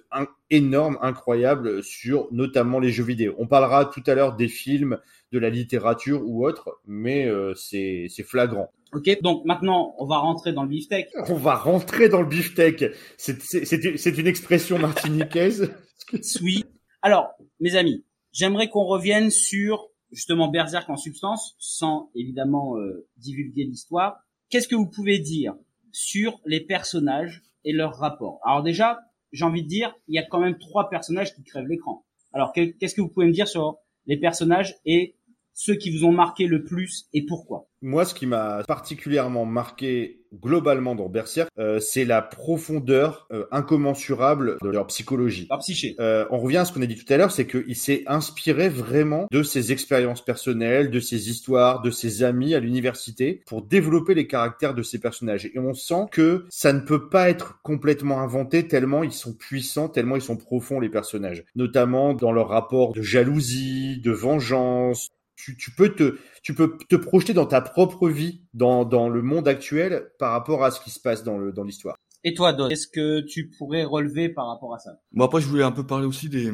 personnages qui sont mystérieux. C'est des personnages qui viennent de temps en temps dans l'histoire, qui font un petit truc et qui disparaissent. Et en fait, même encore aujourd'hui, par rapport à l'avancée de l'histoire, il y a des personnages, mais on sait pas vraiment qui ils sont, quoi. Ils arrivent, ils font un truc, et du coup, on dit, mais c'est un truc qui est en rapport avec l'histoire, et on le sait pas. Moi, c'est quasiment mes personnages préférés. Euh. On parle du, tu parles du Skull Knight, tu parles de Zod, tu parles de Flora aussi, la magicienne. On sait qu'en fait, ils, viennent euh, d'un temps passé et qu'ils ont une construction euh, et une histoire commune, mais on n'en détient pas les rouages.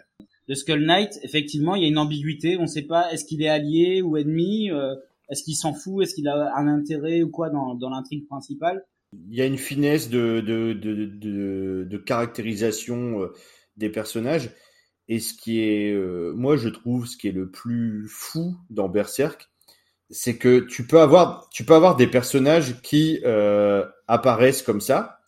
Tu pourrais dire ils n'ont pas forcément d'importance et des fois ils reviennent dix tomes après et tu te rends compte que chaque chose a une importance dans Berserk, que rien n'est laissé au hasard et c'est incroyable parce que ça crée une une attache et une mythologie globale qui est qui est qui est pour moi inédite dans dans le manga et même dans, la littérature où tu euh, tu, as des, des, personnages qui sont caractérisés à un moment, c'est que ça va servir plus tard à l'histoire. Et c'est pas euh, juste pour faire un, un filler ou autre. Et en fait, on va avoir Miura va laisser des petits, des petites pierres, telles de petits poussés. Il va laisser des petits indices à droite à gauche. En fait, Berserk est un immense puzzle. C'est un immense puzzle extra complexe, mais pas complexe dans l'histoire, mais dans la relation entre les personnages. Euh, quand vous allez lire les dix premières pages de Berserk, vous allez prendre une gifle énorme, déjà graphiquement, mais même dans ce que ça raconte, parce que euh, Guts, le personnage principal qu'on ne connaît pas encore, qu'on découvre, euh, va être confronté tout de suite à une femme euh, sublime qui va se révéler être un monstre. On va nous montrer un aspect de Guts comme un personnage empli de colère et euh, uniquement euh, dirigé vers la vengeance. Dirigé vers la, la, dirigé par sa rage aussi, dirigé par sa rage. D'où le titre Berserk, qu'il a voulu Miura en fait choisir ce nom pour insister, si on peut dire, le fanatisme de son personnage.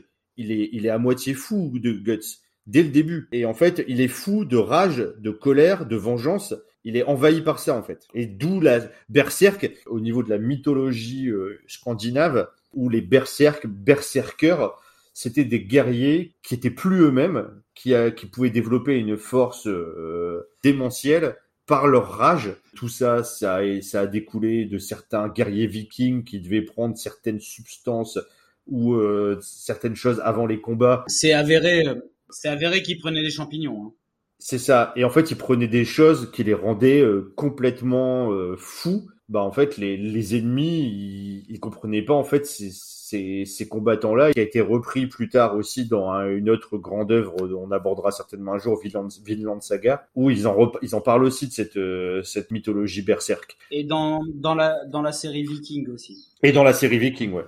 Il y a un personnage qui me paraît justement sur ce début d'histoire et rapidement indispensable. Il y a un un petit personnage qui arrive vite qui s'appelle Puck, qui a un petit elfe. Je crois que Miura, tu sens que ce personnage, il apparaît aussi pour donner des petites respirations humaines et humoristiques parce que c'est trop, c'est trop, c'est presque trop extrême le tout début de, Berserk. Je sais pas comment le dire. Moi, je trouve que les, les le premier, avant que Puck arrive, c'est presque irrespirable. Et il y avait besoin de ce contre-pied qui, qui, qui, qui reste euh, important tout au long de l'histoire. Et ce petit personnage Puck, il est primordial pour moi. Dans une interview, justement, Miura, il disait que c'est en plus, Puck, c'était vraiment parfait parce que c'est un petit personnage qui coupait justement dans l'histoire. Mais même lui, en tant que père de Berserk, du coup, avec toute la pression de travail qu'il avait, il, il, pouvait faire passer ses, ses, envies de faire des petits relâchements d'humour, tout ça. Il pouvait passer ça toujours dans le personnage de Puck, parce que ça calait bien avec son petit personnage. Et il pouvait pas faire des blagues euh, à Guts, c'est pas possible, quoi.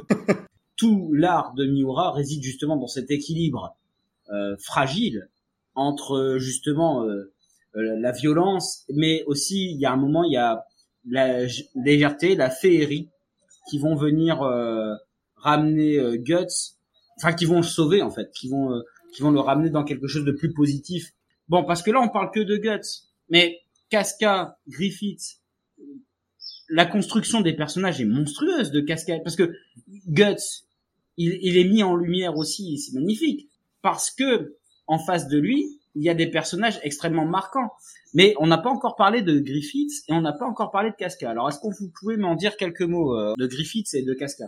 Alors que bon, Casca, du coup, c'est une fille, euh, c'est une fille, c'est une combattante de la bande du, du, Faucon, du coup, qui est très très forte. Une sacrée guerrière. Guts, Griffith et, et Casca. C'est vraiment euh, de la rivalité, de l'amitié, euh, de l'amour, de la jalousie, tout, il y a tout. Du désir. Puis avec des changements de rapport en plus euh, de ces euh, thématiques. Si on résumait toute l'histoire de ces trois personnages, on hallucinerait euh, tellement ça, c'est complexe. Pourtant, c'est amené tellement bien que c'est vrai que c'est extrêmement puissant et moi ça m'a toujours assez hallucinant et j'ai toujours été surpris, même en le relisant, comment les choses se tournaient entre eux au fur et à mesure des, des tomes. Alors, juste avant que tu, tu interviennes, Max, je me suis renseigné un petit peu, j'ai posé des questions à des gens qui savent mieux que moi. Berserk, si c'était de la littérature classique, c'est un drame.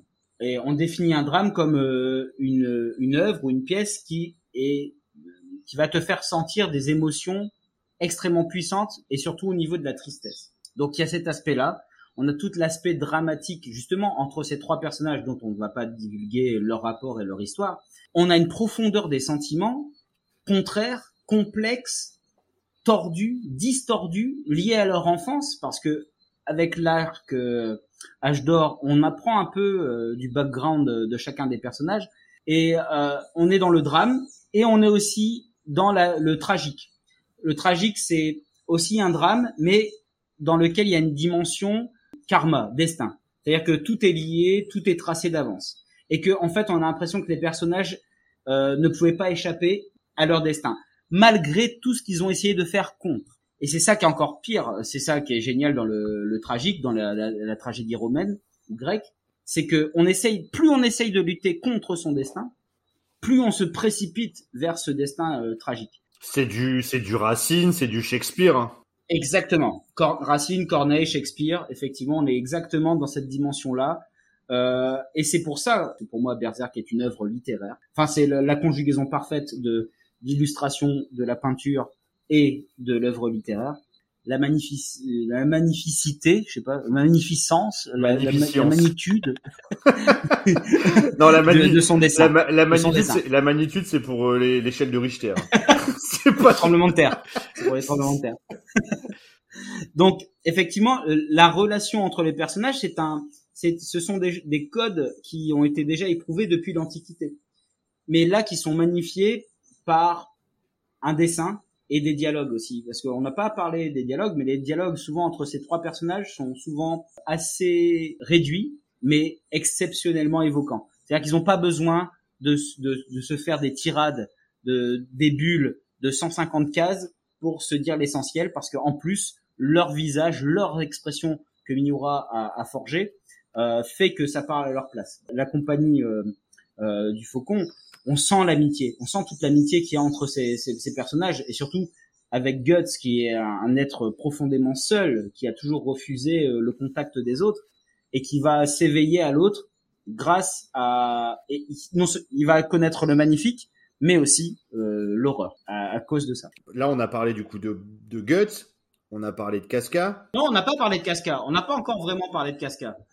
Quel personnage exceptionnel cette Casca. Casca, personnage incroyable, euh, profond, femme forte, euh, femme de conviction, femme euh, qui qui qui dirige. euh, Figure féministe, j'ai envie de dire, figure féministe qui prend sa vie en main. Prend sa vie en main, qui décide des choses, qui est fascinante, qui est euh, qui est joyeuse en même temps, qui est, qui est belle, qui est belle à souhait, qui est belle, qui est belle à souhait, c'est un amour, et, et, qui est justement un peu le le cœur de l'histoire, mais le cœur euh, dans le sens premier, le cœur de l'histoire, parce qu'en fait, c'est un peu euh, la, ça serait la fille au collège, euh, il y aura un, un groupe autour d'elle, tout le monde est amoureux d'elle en fait. Et c'est marrant, c'est qu'il y a aussi cet aspect rom-com. Ben, tu sens qu'il y a un amour. Non, non, non, non, tout le monde n'est pas amoureux d'elle quand je dis tout le monde est amoureux d'elle, c'est que c'est un amour soit pur, soit intéressé. Par contre, parlons aussi de Griffith, qui est, qui est le rival, qui est l'exact opposé de Guts. Mais ça ne veut pas dire qu'il euh, a, il est, il est pas justement profond et qu'il n'a pas un côté euh, aussi héroïque. C'est pour ça, en fait, qui est le héros de l'histoire? Des fois, on se pose la question. T'as l'impression qu'ils ont chacun leur période où ils sont héroïques, quoi. Voilà. Et, et Casca, c'est aussi une héroïne. Comme tu dis dans les tragédies grecques, c'est la, c'est le, le, le, cœur de l'histoire, la femme au milieu du, du, du récit. Et d'ailleurs, comme tous les personnages, tous les choix qu'ils vont faire vont leur coûter. C'est, il y a ça aussi, et cet, cet aspect euh, dramatique, c'est que il y a un moment, il y a des choix qui vont être forcément un carrefour et qui vont avoir un impact émotionnel sur l'ensemble de, de, de, de, la construction historique et des, des, des rapports qu'il y a entre les personnages. Et il y a deux mots importants dans ce que tu viens de dire qui pour moi caractérisent très fortement euh, Berserk, c'est choix et destin. C'est-à-dire que en fait l'histoire, elle tourne toujours autour de ces deux aspects-là, les choix réels des personnages et le destin euh, qui leur est imposé. Mais c'est assez incroyable dans l'histoire, je trouve. Je vais préciser ta pensée, c'est qu'effectivement, dans Berserk, il y a la notion de causalité.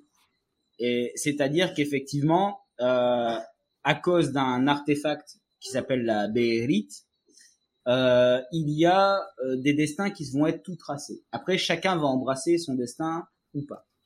Mais effectivement, euh, on a l'impression que plus certains personnages vont lutter contre ce, destin, plus ils vont s'y précipiter euh, allègrement en fait. Et c'est pour ça que je parle de tragédie, c'est-à-dire que dans la tragédie grecque, c'est-à-dire que tu peux faire tout ce que tu veux, et même en connaissant à l'avance ce qui va se passer, si tu fais des choses contre, finalement ça va aller dans le sens la finalité de, sera la même. de ce qui était prévu par les dieux. Et ça amène aussi toute une philosophie et une vision théologique du monde euh, dans. Donc il y a l'effet de causalité. Donc en fait, tu dis ah mais c'est quoi l'intérêt si ils se retrouvent quoi qu'ils fassent, ils vont se retrouver exactement là où le destin voudra? Mais en fait, je trouve que c'est beaucoup plus complexe parce qu'en fait, il y a quand même Guts, c'est quand même en gros, c'est celui qui lutte, qui lutte perpétuellement contre son destin. Tu sens quand même que même les mecs, les boss, on va dire, où ils, ils sont pas si sûrs que ça en fait.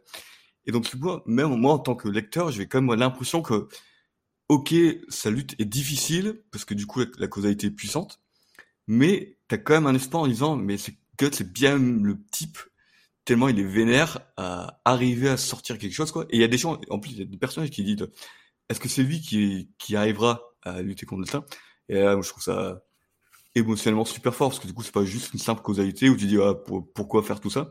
en fait tu, tu sais pas, tu dis mais est-ce qu'il va y arriver quoi? Et ça c'est assez intense. Oui, Miura, il sème le, il sème le doute en permanence. Il donne le pour et le contre. Il laisse en permanence un doute où tu as toujours peur pour les personnages principaux de, de dire où ça va finir. Comment ça va finir ce, ce, Voilà, moi, de toute façon, ce que j'adore dans les mangas, c'est le côté non manichéen. Et là, on a la quintessence de ça. C'est-à-dire que les personnages, on est plongé dans leur complexité, dans leurs univers. On parlait euh, à la base des trois personnages principaux, que sont Guts, Casca et Griffith. Ont tous ils ont tous des enfances tragiques. Et c'est comment on arrive à s'extirper de cette enfance tragique. Ça, c'est un truc qui me, moi, me parle énormément. Bah, je pense que c'est ce qui parle à beaucoup de gens. Pour moi, Berserk, c'est une grande œuvre sur le, deuil, des blessures de l'enfance, le deuil de, de, aussi de la perte d'être cher, des idéaux. Voilà, c'est la, c'est la perte de, de quelque chose, l'enfance, la mort, la famille, enfin plein de choses, l'amour, etc. Et en fait, du coup, il y a les différentes étapes du deuil qui sont traitées euh, à travers une histoire fantastique. Tu sais, c'est comme on dit quand, quand tu as perdu un être cher, tu passes d'abord au début par tu ne veux pas, tu veux pas mm. l'avouer. Après, tu, après, as le déni. Après, tu as la colère. Après, tu as l'acceptation. Et en fait, tu as l'impression qu'il y a toutes ces étapes-là euh, qui, qui, sont décrites à travers un manga, euh, une histoire très fantastique mais qui est tellement humaine parce que en fait, tu démarres sur la pure colère, mais vraiment la, la colère euh, à son paroxysme. Et tu reviens après avec un, flashback et où tu comprends d'où vient cette colère. Et après, tu as tout le parcours du personnage où as, il passe par toutes ces émotions, le déni, la colère, etc., euh, etc. Donc, ce qui fait que tu rapproches, tu rapproches tout ça aussi à la tragédie grecque et ce qui fait que pour moi, Miura est un, est, un esthète. Il ne peut pas ne pas avoir lu toutes ces œuvres-là. Il peut pas ne pas avoir, euh, il a lu énormément, il est très cultivé, il a de l'inspiration euh, multiple, euh, et qui vient de, qui va de la tragédie grecque jusqu'à des œuvres euh, modernes. Mais voilà, c'est, la chose que je ressens, et ça me paraît incroyable qu'un manga il y a peu de manga qui a, qui a atteint cette profondeur-là. On est bien d'accord que c'est un des mangas phares. Enfin, c'est un des mangas qui, enfin, moi je parle à l'échelle personnelle. C'est un des mangas qui m'a le plus touché. Alors, il y a, il y a d'autres mangas qui m'ont touché, mais celui-là, pour moi, c'est et c'est pour ceux les gens qui nous écoutent, qui ne connaissent pas Berserk, il faut, il faut, il faut lire ça dans sa vie. du patrimoine, quoi. Un peu... Et on peut, et on peut, et on peut le lire plusieurs fois à différentes périodes de sa vie, et on va y trouver quelque chose. C'est ça les grandes œuvres. On va y trouver quelque chose de différent. On va y trouver un parallèle avec sa vie euh, au moment où on le lit. Pendant que Maxime euh, parlait justement de tout ce, cette notion de deuil, j'étais en train de me souvenir de tous les traumatismes euh, vécus par Guts depuis sa naissance, et j'étais en train de me dire, mais en fait, ce mec, il, le pauvre quoi. Parce qu'en fait le nombre incalculable de traumatismes c'est horrible tout ce qu'il vit. Oui mais c'est ça c'est ça qui va faire sa construction justement et qui va développer sa force mais le danger c'est la folie. C'est justement euh, comment il va réussir à jongler entre cette cette augmentation de puissance que lui provoque sa colère et la folie je pense qu'on a bien parlé quand même des trois personnages principaux alors aussi, euh, j'ai oublié de dire, je pense que c'est important, c'est que euh, l'arc euh, H d'or, il va poser l'univers. C'est-à-dire qu'on aura toutes les informations sur euh, le, le monde, l'univers politique, à savoir que c'est une royauté, qu'il y a plusieurs royautés qui s'affrontent, l'univers politique, mais aussi l'univers euh, religieux. Et donc Miura là donne sa version des faits. Et l'arc H d'or, pour moi, c'est l'arc vraiment fondamental. C'est et c'est le même peut-être le plus bel arc. C'est l'arc préféré de beaucoup de fans, de toute façon. On voit toute l'influence de Miura et là où il va faire ses plus beaux dessins. Bah, pour moi, ses plus beaux dessins, ils vont être là pendant, pendant cet arc. Et où il va mettre tout en confrontation. Il va mettre vraiment la politique, la religion, euh, tous les dogmes.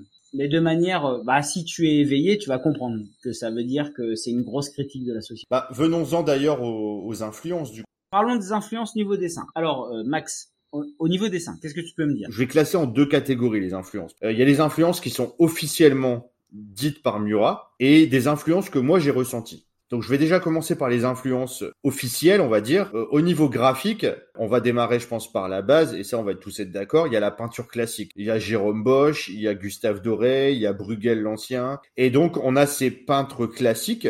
Allez, allez regarder sur Internet. Incroyable, c'est évident. Il y a certains, certaines scènes apocalyptiques, notamment, parce que bah, il y avait beaucoup de peintures qui étaient liées à la religion. Et Giger, qui est designer euh, de Alien, où on a du côté plutôt démoniaque euh, des inspirations complètement claires de l'univers que Giger a développé. On sent une inspiration très euh, 17e, 18e, euh, où euh, effectivement l'inquisition, il y avait encore beaucoup de, de mythes liés à la religion et les peintures étaient faites dans ce sens.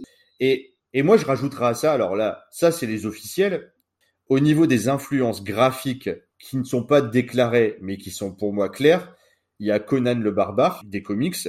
On a plusieurs fois, je me suis dit quand je voyais les démons, ça me fait penser à quelque chose. Et je sais pas si vous connaissez la peinture Le Cri de Munch. Oui, ah oui. Le Cri de Munch.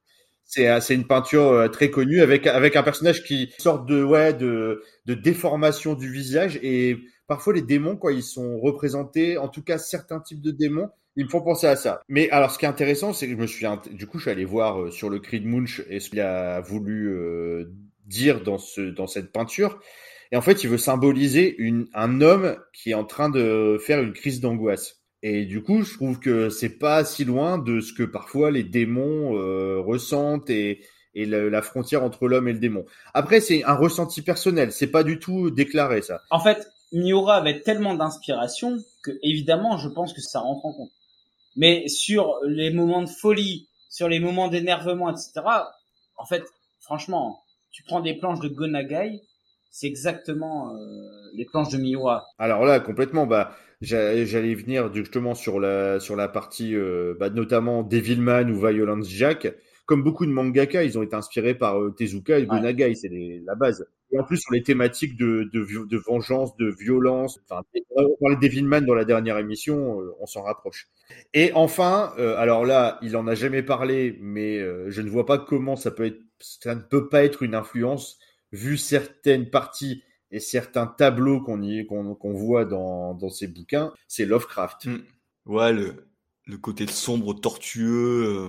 Ouais, crade, un peu répugnant. Et en plus, Lovecraft, c'est quand même assez le où tu peux faire ce que tu veux, le destin, ça le destin est toujours funeste, quoi. Ouais, c'est ça aussi. Et puis, euh, et t'as ce côté euh, un peu dégueulasse aussi. On parlait de Junji Ito.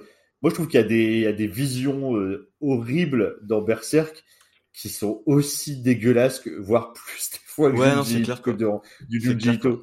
Parce que c'est vraiment répugnant. Et t'as ce côté-là dans Lovecraft ou dans The Thing de Carpenter. Et c'est évident. T'as les, des monstres dégueulasses, difformes, visqueux. Mais ouais, je pense que tout le bestiaire, euh, quand ça part vraiment en vrille, euh, donc les bestiaires qui sont souvent représentés par des apôtres, euh, du coup, c'est vrai que dans leur forme les plus démoniaques et tout, et quand ils sont beaucoup en masse, c'est vrai que ça, je, je, je, je vois bien le côté Lovecraft là-dedans, quoi, où c'est la terreur, quoi, l'horreur absolue, c'est tellement bien dessiné que en général, du coup, tu ressens un peu cette horreur, quoi. Et du coup, toi, euh, bah, je te passe euh, la parole. Par petit, tu vois quoi euh, comme autre influence bah, Autre influence. Moi, j'avais. En fait, je trouve qu'on peut, on peut trouver un mix de plein de choses et t'as vraiment l'impression qu'il prend le, le meilleur. Enfin, tout ce qu'il en fait de ses inspirations font, en font quand même une création unique. C'est vraiment, c'est vraiment de la... ça, c'est important. C'est vraiment de l'inspiration. On n'a jamais la sensation de plagiat. C'est vraiment l'inspiration, mais dans le bon sens. C'est que, c'est comme si il avait ingéré tout ça et qu'il en a ressorti lui quelque chose de différent et d'unique. C'est exactement mon ressenti quoi. Il y a Gwyn Saga. Très importante justement sur Gwyn Saga, je l'avais noté aussi. Donc Gwyn Saga, euh, quand même pour préciser, c'est une saga. Un, un roman. Et en fait, c'est de Kaoru Kurimoto. Et ça, c'est important quand même de, de, le, de le noter parce que c'est la plus grande saga d'heroic fantasy japonaise. Elle est actuellement, elle continue toujours, elle a plus de 100 volumes. T'imagines, c'est un peu comme si le Seigneur des Anneaux, il y aurait 100 volumes. Ça existe depuis 1979 et il a toujours dit que sans Gwyn Saga, qui a été d'ailleurs adapté en manga euh, euh, en six tomes, euh, enfin une partie de l'histoire en tout cas. C'est une inspiration primordiale. Et je peux pas ne pas parler, ne pas penser en termes de saga d'Heroic Fantasy. Donc là, il dit que c'était une de ses grandes inspirations officielles, euh, Saga. On peut pas ne pas aborder Tolkien, le Seigneur des Anneaux. Alors moi, qui est un grand fan de, du Seigneur des Anneaux, il y a alors, ça m'a pas marqué parce que, comme on dit tout à l'heure, ça m'a pas choqué parce que, comme on dit depuis tout à l'heure, c'est il ingère des choses et il les ressort différemment. Mais il y a des trucs qui sont flagrants, qui ça peut pas sortir de nulle part. C'est il il l'a ingéré, il l'a ressorti. Euh, les œufs, les béhérites, c'est les anneaux. Ça, c'est parce que, non, non, ça, c'est parce que tu veux le voir. C'est pas aussi direct. Attends, moi, moi je le, perçois comme ça. Quand les les les les c'est les anneaux. Euh, un moment, le roi de Midland, il est possédé par le démon, comme le roi des hommes dans le Seigneur des Anneaux, qui est aussi possédé. Et alors, il y a une décomposition physique du personnage dans le Seigneur des Anneaux, dans le bouquin et dans le film, qui m'a fait tellement penser aussi au roi de au roi du Midland. Il y a les elfes, il y a les trolls, euh, il y a euh, il y a les il y a les bêtes euh, ou des démons qui sont un peu entre deux, qui sont des personnages comme Gollum. Mais ça n'a rien à voir, là, Max. Ça n'a rien à voir. Non mais moi je te parle de mon ressenti. Je fais un, je dis pas qu'il a qu'il a qu'il a copié le Seigneur des Anneaux, je dis pas ça du tout. Je dis que moi, en lisant Berserk, je dis juste que quand tu es fan d'Heroic Fantasy, tu ne peux pas être ne pas connaître euh, le Seigneur des Anneaux qui est la base de cette de l'univers Heroic Fantasy et que quand tu lis, tu sens qu'il y a des des références soit peut-être des hommages directs ou indirects. C'est pas pour ça que je dis que c'est du plagiat. Je dis juste que il y a des choses qui se rapprochent. Il a créé une mythologie qui, pour moi, est aussi forte que celle de Tolkien. Mais Tolkien a aussi utilisé des, des choses qui existaient déjà, qui, vient, qui venaient, des, qui Bien venaient sûr, des contes celtiques, euh, des, euh, des contes bretons, etc., etc. Donc ça vient pas de nulle part. Mais voilà, moi j'ai ces rapprochements-là qui m'ont sauté aux yeux euh, quand j'ai lu. Ouais, sur les trucs que je trouvais vraiment euh, recrachés des fois presque tel quel. Bon, on avait discuté euh, pour préparer cette émission. C'était Hellraiser. Où là, là, je suis là autant je suis plutôt d'accord, que c'est assez flagrant que dans ce film. euh, alors, je connais pas assez bien le film, et je vais peut-être vous laisser en, reparler. Mais je sais que quand on a discuté Hellraiser, euh, les méchants dans Hellraiser sont assez proches de certains méchants dans Berserk. Alors là, par contre, l'influence, elle est officielle. Là, il l'a dit, c'est pas, c'est pas une perception.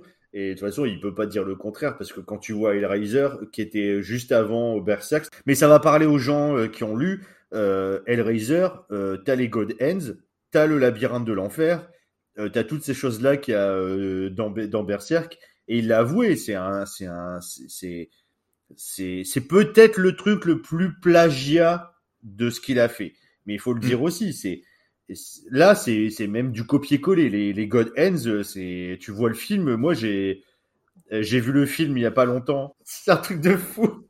Mais tu vois le film, tu fais quoi? Mais mais hein? Mais qu'est-ce qui se passe? C'est quoi ça? Mais Il y a C'est à la télé. Tout ce que vous êtes en train de dire, c'est que Miura avait des influences vraiment multiples. Et toutes ces influences, alors on peut partir de Gonagai, qui sont vraiment ces influences, on va dire, graphiques, parce que il y a vraiment des fois où on, on a des traits de, de, de Guts en train de hurler, soit de rage, soit de douleur, qui ressemblent Ah oui, vraiment à des, à des planches de Gonagai. Mais aussi dans le cinéma. Dans le cinéma, effectivement, c'est un grand fan de Paul Verhoeven. La chair et le sang, qui est un, un film de Voilà. Verhoeven qu'il a fait à l'époque où il n'était pas encore parti aux États-Unis, donc euh, quand il était encore en Hollande. Donc euh, Paul Verhoeven, qui est un réalisateur euh, hollandais à la, à la base. on- Et La chair et le sang, c'est un, un pur film de d'heroic fantasy avec le côté dark, le côté sexe, le côté crade. euh, qui a vraiment qu'il a vraiment réutilisé euh, Miura c'est sûr mais ça il l'a dit aussi que c'était une influence Je vais mettre en, parole, je vais mettre en, doute, pardon, excusez-moi, la parole de Miura. Il dit qu'il ne s'est pas inspiré d'un guerrier allemand qui s'appelait Gotz von Berlinger, qui était un chevalier allemand qui a vécu au 6e siècle, si je dis pas de bêtises, et qui s'est fait amputer la main et qui avait une prothèse de main. Et en fait, quand Miura, on, lui pose la question, est-ce que tu vous êtes inspiré de ce personnage-là? Il dit non. Euh, alors qu'il s'appelle Gotz, alors Gotze en allemand, et qu'il a une main en fer. Alors, euh, les, les gars, euh, je vous invite à aller vous renseigner sur Gotz von Berlindinger, surnommé Main de Fer. C'est un chevalier allemand. euh, il y a une révolte en Allemagne et il était le protagoniste de cette révolte en Allemagne. Mais en tout cas, Miura a été euh, inspiré par cet univers plutôt européen médiéval. Il dit volontiers toutes les influences qu'il a eues. Mais son personnage, il l'a construit lui-même. Mais il y a une autre influence euh, claire, c'est euh, Mad Max. Ah bah bien sûr. Et Okuto no Ken, bien sûr, mais là, Mad Max, c'est quand même fort, parce que euh, Mad Max a aussi inspiré Okuto no Ken. Bah, même, euh, même plus que inspiré, euh, parfois. Bah, bien sûr. Le côté sadomaso des personnages dans Okuto no Ken, euh, ça vient de Mad Max. Mais Le euh, cuir. le cuir, tout ça, non mais c'est Le cuir, un- le cuir. flagrant. Mais, mais par contre, Mad Max, c'est clairement aussi une des influences de Guts, plus encore dans le, la psychologie du personnage qui est complètement euh, Mad Max. C'est un personnage qui ne parle pas, qui est au début du film, ça, alors c'est pas spoilé, mais tout au début du film, la femme de, Ma- de Max se fait tuer, et en fait, c'est juste un personnage qui est que porté après par la vengeance et la rage. Tout le film, c'est ça. Ouais. Et à un moment, il y a, il y a quand même un repentir à travers cette, cette quête euh, de vengeance, de violence. Ouais, c'est clair. Il y, a, il y a ça et deux dernières influences plus personnelles Oui, euh, que j'ai perçues. Alors je vais le faire à chaque épisode. Il y a Faust, le pacte avec le diable. à chaque à chaque fois, je fais- ça va être le l'influence récurrente. Je sors ma science à chaque fois avec Faust et euh, aussi euh, la Divine Comédie. euh, alors ça, il n'en parle pas, mais la Divine Comédie, l'enfer de Dante, euh, on ne peut pas non plus ne pas y penser. Et il y a aussi quand même Sam Raimi avec Evil Dead. C'est dans l'autre sens aussi là. Là, c'est pas une inspiration, c'est plutôt Sam Raimi qui ne l'a jamais avoué, mais c'est pas possible que Evil Dead 3 ne soit pas inspiré de Berserk. Evil Dead euh, 3, c'est l'armée des morts, il va dans un monde médiéval fantastique, il se bat contre des squelettes, euh, enfin il se bat contre des démons. Bon bref, en tout cas, c'était pour dire que l'im- l'impact, l'im- il y a des influences dans un sens, mais lui, il a eu, il a impacté, il a influencé, mais c'est, on a parlé tout à l'heure du jeu vidéo, il a influencé une somme astronomique de, de, de mangaka et de, et, et de culture pop euh, globale, cinéma, etc. Miura, il, il fait une synthèse en fait. Et mais sauf et c'est surtout que lui a son idée précise de comment il veut construire son personnage. C'est juste qu'il se nourrit par petites euh, doses, pièces rapportées. Il a mangé Dose Ah putain, du coup, en fait, c'est moi qui ai, qui ai influé Miura, quoi. Oui. Je m'en doutais un peu, quoi. Eh, je suis, je suis blond, blond comme Griffith, quoi. Pour moi, Dose c'est Griffith. Et moi, je suis Zod. Jo, t'es plus Zob que Zod. Oula, ça y est, ça part en vrille. Ça part en vrille, quoi. Il, il a pris de plein de choses de différents endroits qu'il qu'il a ressorti. Et c'est clair que du coup, on pourra toujours trouver un truc. euh, oui, il a le bras droit qui ressemble à quelque chose, voire deux, trois trucs. En fait, même de ce que je vous entends, on est même plus trop, on n'est pas trop sûr de qui a influencé qui, euh, dans quel sens. Parce que les chronologies de publication sont pas forcément les, chr- les chronologies de création. Donc c'est pour ça que Exactement. Ouais, moi, ça me, ça me perturbe pas trop. euh. Enfin, peut-être qu'il y a des gens qui courent après en disant oui, il y a du plagiat, tout ça. Moi, ça m'intéresse pas trop, quoi. Mais lui, il a proposé quelque chose de neuf et de, euh, de singulier, de particulier, de d'imprégné de d'une d'une idée, d'une inspiration vraiment très particulière. Il y a quand même une dernière influence qui est pas officielle. Il s'est quand même inspiré euh, d'un grand film érotique italien des années 70, La rainure démoniaque. La grenura demoniaca. La, Quand il dit euh, influence non officielle, j'ai senti. la- Jo, tu, T'as sorti la connerie. tu peux, tu peux redire en italien la rainure démoniaque. La renura demoniaquita. Il a rajouté un petit. hein. Mais celui-là, on n'en parle pas. Il est dans aucune biographie. hein. C'est personne le sait. Alors, je voulais qu'on parle un peu du dessin, parce que là, pour l'instant, on, on s'est plus épanché sur euh, le côté narratif. Mais si Miura avait fait des romans, mais là, c'est pas que du roman. On a la jonction avec un dessin absolument incroyable. et qu'on ne verra peut-être plus jamais dans la précision. Parce qu'on parlait de peintre, mais il y a des, cases ou des doubles pages, c'est des véritables tableaux de maître avec un détail, un détail dans les paysages, dans les, dans les personnages, dans les, les scènes de combat, elles sont dantesques, euh, des batailles épiques.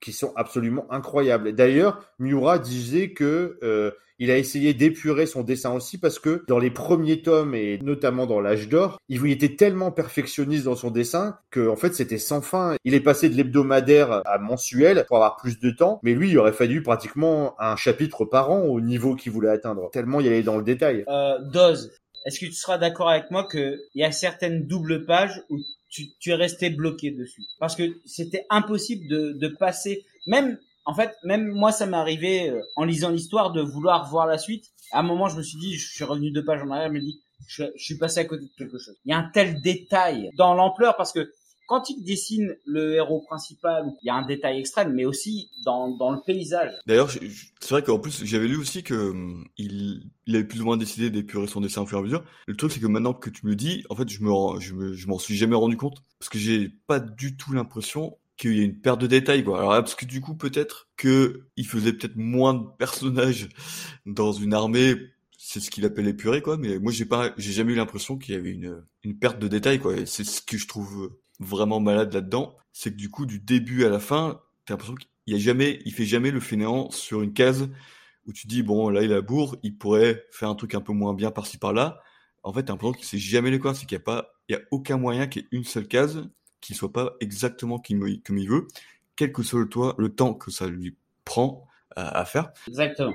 Mais par contre, Johan, tu rebondissais sur, sur le fait qu'il avait voulu trouver plus de simplicité ou de clarté. En fait, euh, il s'est rendu compte, enfin c'est ce que j'ai lu dans une de ses interviews, que la somme de détails et le perfectionnisme dans la grande majorité de son œuvre, on va dire jusqu'à l'arc Fantasia où après ça, ça il a un peu changé de style, il s'est dit que à la fin, un peu comme Joe vient de le dire, le fait de mettre trop de détails, ça coupait les, les lecteurs pour euh, y avoir une fluidité de la, de la narration.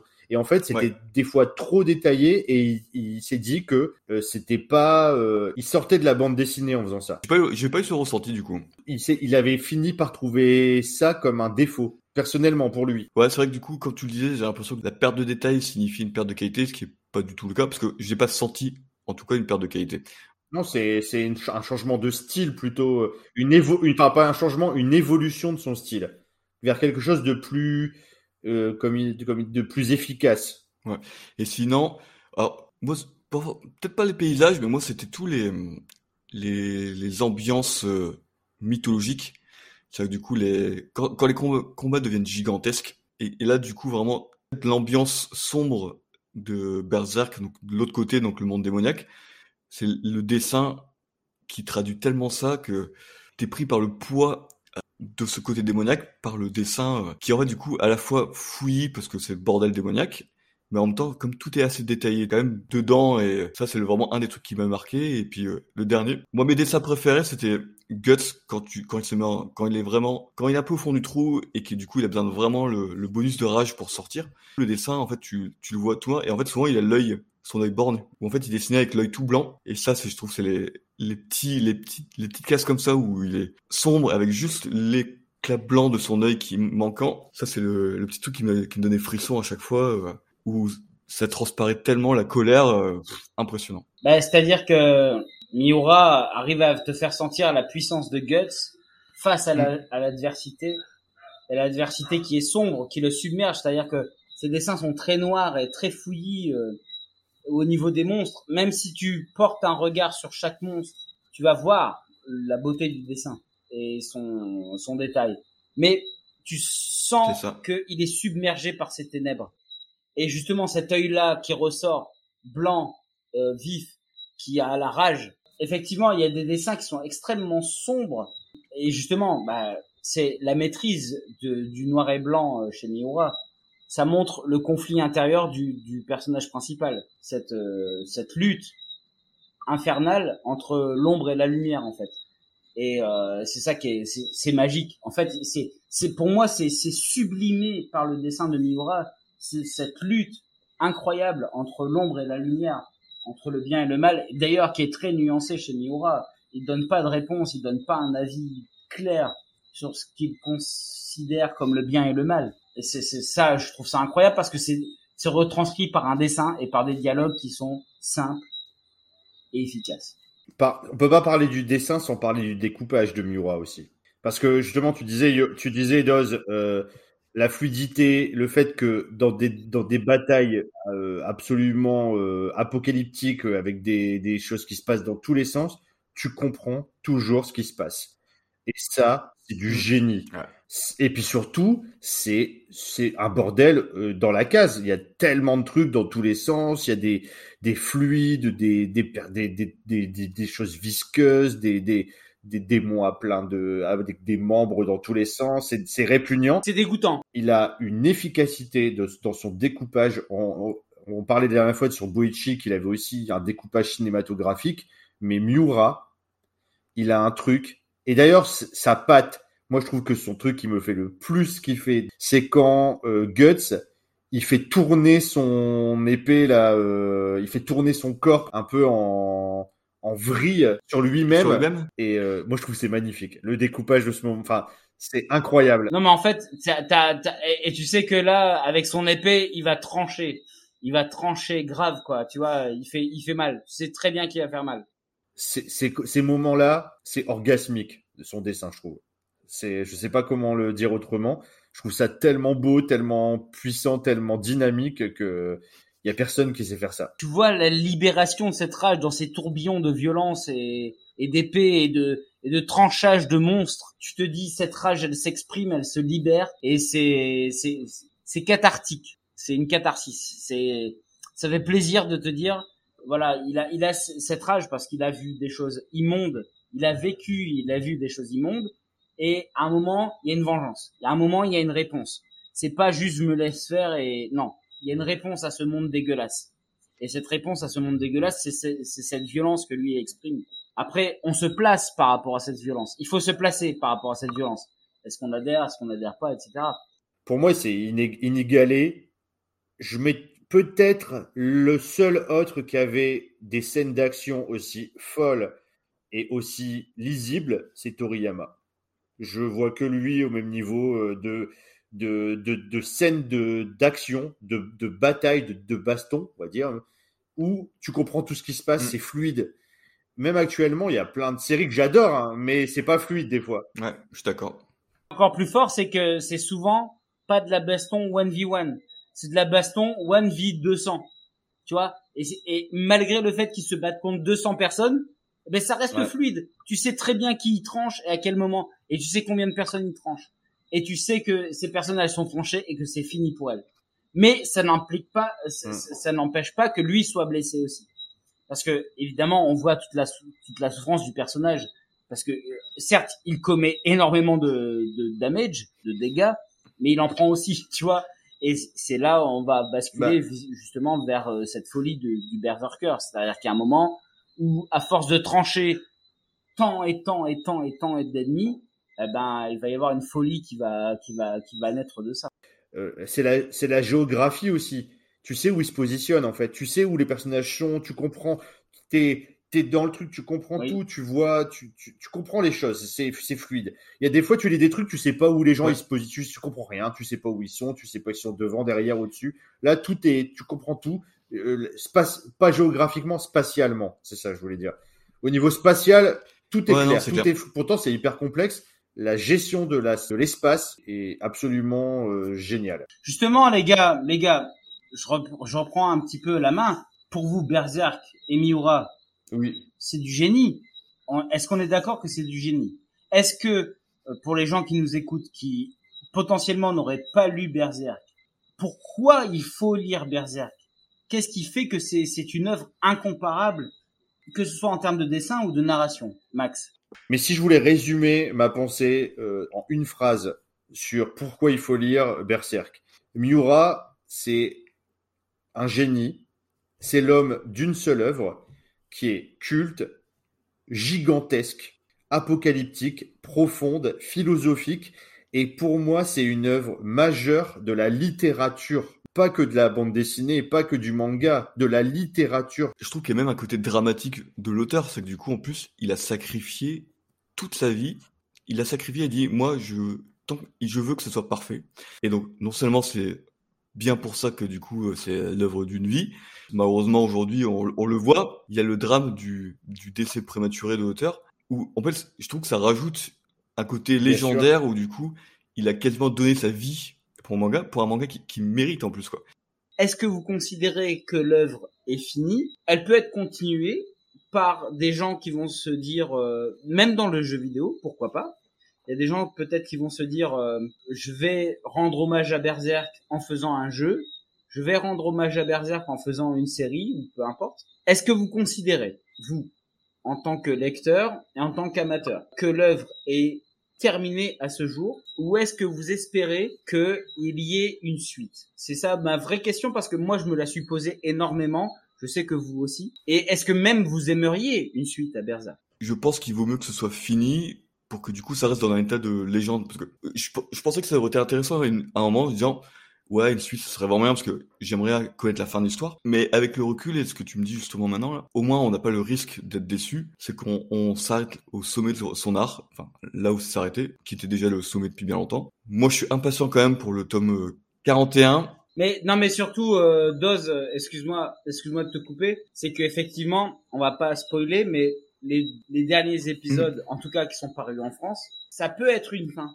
Ça peut être une fin acceptable. Ça peut être une fin parce que il y a quand même l'aboutissement d'une certaine quête et et que on peut, les fans peuvent se contenter de ça.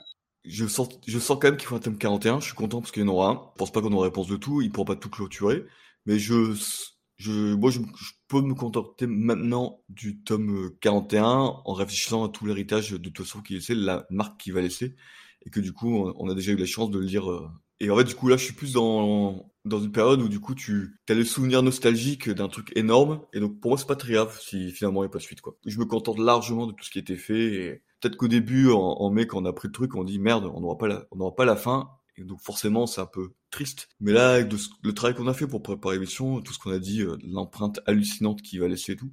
Bref, au final, je, je peux me contenter maintenant de tout ce qu'il a fait, en me disant en plus que j'aurai quand même le tome 41. Donc ça c'est cool. Et, euh, et voilà, rester sur une belle image de Je veux pas être déçu par un truc qui serait mal fait en tout cas. Euh, si Miura a laissé une trame, et il a donné des consignes à ses assistants. Est-ce que tu le prendras comme une suite légitime eh non, parce que ce sera pas dessiné par Miura et... Donc tu, tu fais partie de... Parce qu'il y a deux teams. Hein. Il y a la team euh, qui considère que c'est fini, et il y a la team qui considère que ça peut être poursuivi. Max, toi, qu'est-ce que t'en penses? Bah, moi, je suis complètement en phase avec ce que vient de dire euh, Doz. C'est-à-dire que bah, j'étais aussi au début très déçu, enfin déjà très triste euh, mais déjà, il y a, y a quand même un être humain qui est, qui est décédé à 54 ans. C'est hyper triste. C'était quelqu'un de, d'important pour nous. Et, et après, bon, la, la déception de se dire il y aura pas de, il y aura pas de fin. Mais finalement, c'est un peu comme Johan. Euh, je me dis, c'est tellement incroyable tout ce qu'il nous a donné. Et en fait, il y a, il y a cette phrase qui tourne euh, sur beaucoup de réseaux. C'est le thank you, thank you Miura. Et c'est vrai, en mm. fait, euh, ça serait pas lui, lui rendre hommage de, de faire ce qu'il ne voulait pas et il voulait pas forcément que ça soit repris par d'autres personnes apparemment. Euh, il a donné quelques consignes, on va voir, il avait déjà démarré des choses, donc je suis aussi content qu'il y ait peut-être un tome 41 qui soit un entre-deux fin par lui et par ses assistants, qui faisaient aussi partie quand même. Euh, il n'a pas créé l'œuvre tout seul, il y avait des, assistants derrière lui. Mais que ça continue, non, euh, c'est tout, ça fera partie aussi de la beauté et de la légende de la chose. Et en fait, si t'as pu Miura qui dessine, personne ne peut reprendre ça. C'est une œuvre qui est quand même tellement personnelle, c'est pas possible, ça serait trop bizarre en fait. C'est fou, c'est que c'est un manga qui parle du destin et finalement euh, il y a aussi cette euh, cette mort prématurée, c'est peut-être aussi le destin, quelque chose qui était inexorable. Une fin tragique pour un, manga tragique, c'est c'est beau quoi. Et du coup, Guts, il dit un moment, alors j'ai noté cette phrase dans le manga, il dit il est mort en faisant ce qu'il souhaitait faire, nul doute qu'il était heureux. Étonnamment, euh, c'est ce qu'on a dit. Alors c'est pour ça que je voulais finaliser sur ça aussi, sur euh, ce qu'on a pu dire de lui à sa mort, euh, que c'était quelqu'un de simple, de passionné, de toujours souriant. Les gens qui travaillaient avec lui disaient qu'il était solaire, et ça c'est à l'opposé justement de son œuvre qui est tellement dark et tout. De toute façon, quand tu vois dans, dans ses interviews, tu sens toujours le gars cool, open et prêt à parler quoi.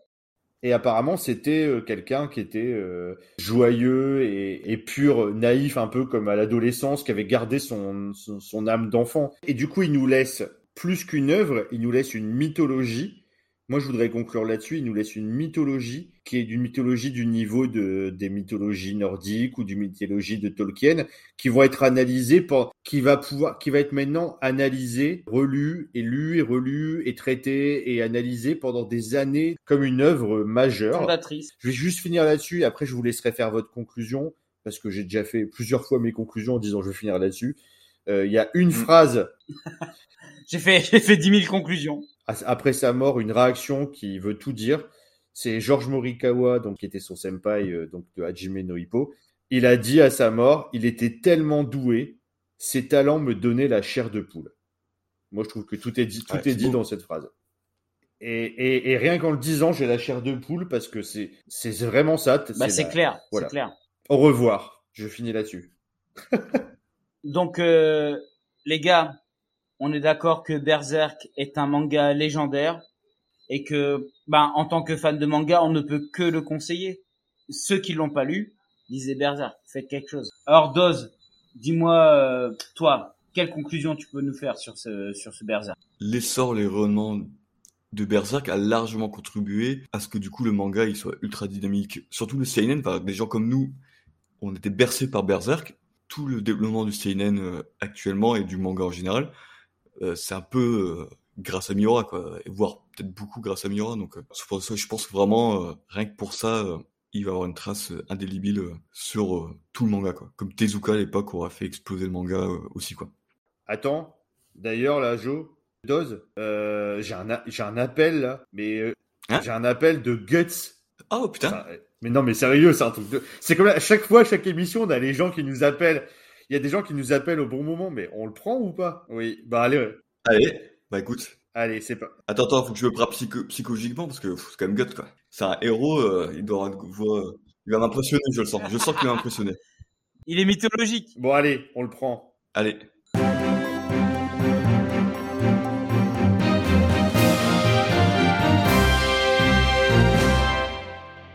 Bonjour Guts, c'est trop génial de vous avoir. Qu'est-ce qui est nouveau ce petit plaisir?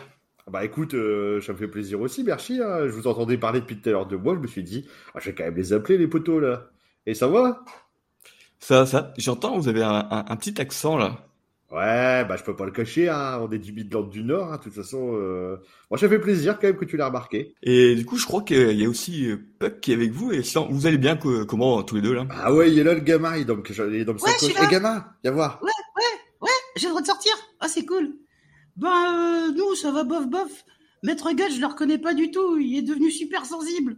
Il s'allonge dans des champs de fleurs et puis il joue de la harpe. Il a l'air complètement paumé, le pauvre garçon. Oh, Puck, raconte pas ça devant tout le monde. Bon, c'est vrai que si, je un peu perdu dernièrement, je ne sais pas. Je ne sais pas pourquoi. euh, C'est un peu comme si j'avais perdu quelqu'un de ma famille, mais je ne sais pas, c'est bizarre, il y a personne qui est disparu. J'ai du vague à l'âme, c'est tout ce que je peux vous dire. Oh, Gus qui a la vague à l'âme, c'est ouf. Euh, Merci beaucoup, Gus.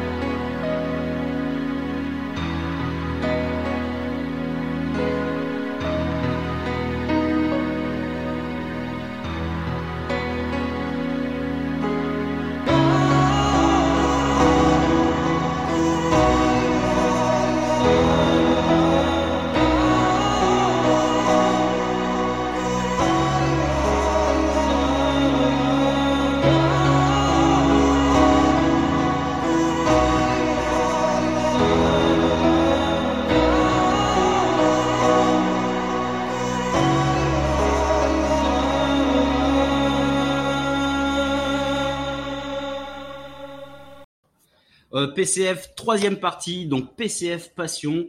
Donc on va revenir euh, sur nos anecdotes personnelles euh, liées euh, souvent à notre enfance, notre jeunesse, qui ont fait que ben aujourd'hui nous sommes des grands passionnés de manga. Les gars, vous avez sélectionné un petit souvenir, une petite une petite pépite, quelque chose que vous voudriez nous présenter pour expliquer un peu ben, d'où est née votre passion. Qu'est-ce qui veut commencer? J'ai j'ai commencé. Bah moi je voulais juste faire part du- d'un morceau de ma vie avec les mangas. Alors je sais pas si c'est vous, mais moi j'ai eu des, des périodes où j'étais vraiment à fond, des périodes un peu moins. J'ai pas beaucoup de sous et donc du coup j'en achetais moins de mangas. Puis euh, début d'activité professionnelle aussi où j'étais pas encore vraiment remis dedans. Puis à un moment il y a un petit déclic où je me suis remis, où il a fallu euh, rattraper tout ce retard euh, dans ces séries. Et ouais, donc c'est un peu, c'est un peu la galère parce que c'est là qu'on voit les éditeurs qui impriment pas beaucoup, les éditeurs où c'est toujours facile de récupérer et donc là ça fait bien. Donc ouais, il y a des petits hauts et bas euh, pour euh, revenir à sa collection actuellement. T'as galéré à, finaliser certaines, éditions. Tu pourrais nous donner un, exemple de manga euh, sur lequel tu as vraiment galéré, que tu avais démarré avant ta pause manga? Ah, c'est pas simple parce que du coup, justement, je me souviens très bien de ceux que j'ai pas eu trop du mal à, à avoir parce que, et je crois que j'ai zappé euh, ceux que j'ai galéré parce que ça m'a ça m'a tellement gonflé que mon cerveau a esquivé, quoi. Tu m'avais parlé de Zetman, Ah oui, bah, oui. qui avait été très difficile Et à... oui, parce qu'en fait, bon, une v- 20 tomes, et ouais, c'est là que ma première rencontre avec des mangas à plus de 45 euros quand tu regardes sur internet pour compléter, où ça un Ça peu fait mal fesses, quoi. Et, euh, ah, Ça pique, ça pique. non, c'est clair, c'était un, un, un peu dur, et ouais, et c'était pas le seul, mais c'est vrai que t'en as pas mal. Mais euh, Doz, j'ai j'ai une petite question, euh, Doz. Tu dis que tu as fait une pause euh, au niveau des mangas et que c'était essentiellement dû, euh, je pense, aux, aux finances au fait que tu te, concentrais davantage sur tes études. Mais est-ce que tu t'es dit, euh, tu t'es toujours dit que tu allais finir ces séries ou alors c'était une pause et tu as toujours su que tu continuerais à lire quand tu aurais l'occasion?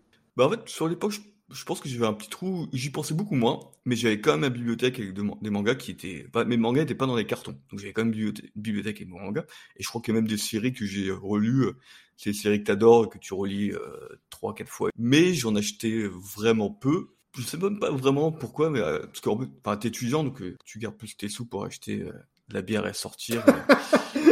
C'est ça.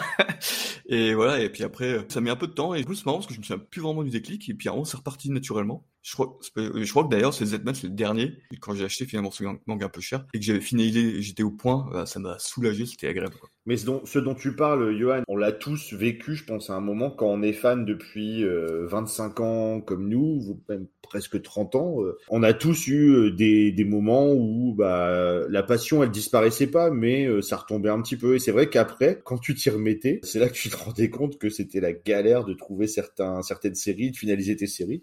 Et puis, tu avais tellement pris de retard, tu te dis, putain, tout ce qui est sorti, tout ce qui est sorti parce que c'est énorme tout ce qui est sorti, en, même si tu arrêtes pendant un an d'acheter, euh, bah ouais, t'es en retard de plein plein de nouvelles séries et c'est super dur de, de te remettre à niveau. Je crois que tous les fans de manga ont peut-être vécu des petits trous dans leur passion. Alors moi, c'est pas du tout mon cas parce que moi, quand j'étais étudiant, euh, j'achetais pas de manga. Moi, tout- toute ma thune allait dans, dans la fête. Et euh, non, moi, moi, mais, mais les mangas que j'avais, c'est ce que tu me passais, Max, essentiellement. Et je regarde, j'étais beaucoup plus anime que euh, manga. Je lisais quand j'étais étudiant, je lisais que ce qu'on me passait en fait. J'avais pas, j'avais pas encore cet état d'esprit. Moi, j'ai commencé vraiment à acheter et à faire ma collection quand je suis arrivé en Martinique. Et contrairement à maintenant où dans les médiathèques, euh, il y a plein de mangas, dans les bibliothèques euh, publiques, municipales, on en trouve.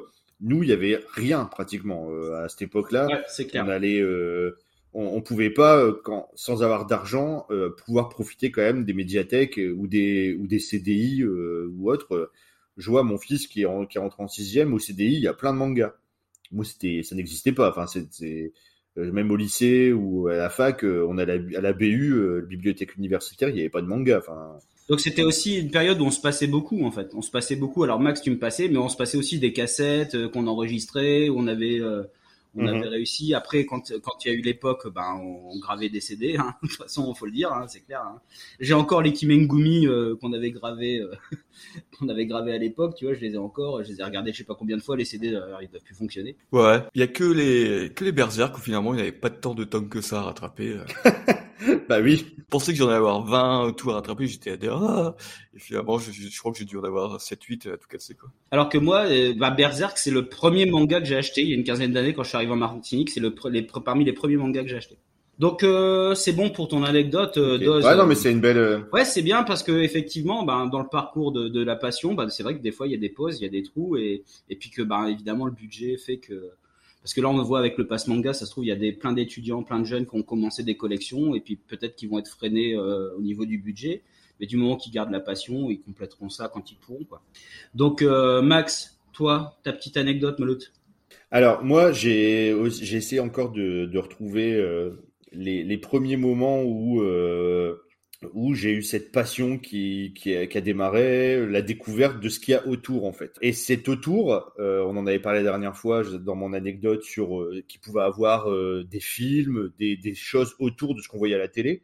Un peu un peu plus tard, donc à la fin du lycée, au début de l'université, j'ai découvert comme beaucoup de fans d'animation un magazine qui s'appelait Animeland dans lequel j'ai fait toute ma culture euh, ce manga à travers des dossiers, à travers des des chroniques, des choses qui se passaient au Japon, ça tout paraissait incroyable parce qu'en plus on n'avait pas tout donc euh, on dévorait on dévorait le l'animeland de- du mois euh, pour toutes les découvertes et en se disant Putain, ça ça a l'air incroyable, euh, j'espère que ça sortira chez nous etc etc. Et il y a un point en particulier qui, qui m'a marqué dans cette période euh, Animeland, c'était les pages pub. Alors ça paraît un peu anecdotique, mais euh, dans ces revues, alors il y avait Animeland, il y en avait d'autres aussi à l'époque, mais principalement Animeland, il y avait des pages pub avec des boutiques euh, qui étaient euh, beaucoup à Paris. Et sur ces, sur ces pages pub, je pense que ceux qui ont lu aussi des, des magazines de jeux vidéo comme Player One ou euh, Console Plus à l'époque, on hallucinait sur les pages pub, surtout pour des personnes comme nous qui habitent La dans, campagne. Des, dans des régions, on va dire, euh, La à campagne. la campagne où il y avait, et on voyait des pubs avec des choses incroyables. Et moi, je, je regardais ces pages pub en rêvant pendant des heures. Je voyais des goodies, des éditions originales de manga. Je voyais des CD d'OST. Je savais même pas que ça existait. Moi, je voyais juste ça. Je me disais, qu'est-ce que c'est quoi? C'est incroyable. Il y a des, il y a des CD de musique euh, de Saint Seiya, par exemple, euh, que j'adorais déjà. Euh, il y avait des figurines. Et en fait, tu regardais ça et tu, ça te paraissait inaccessible.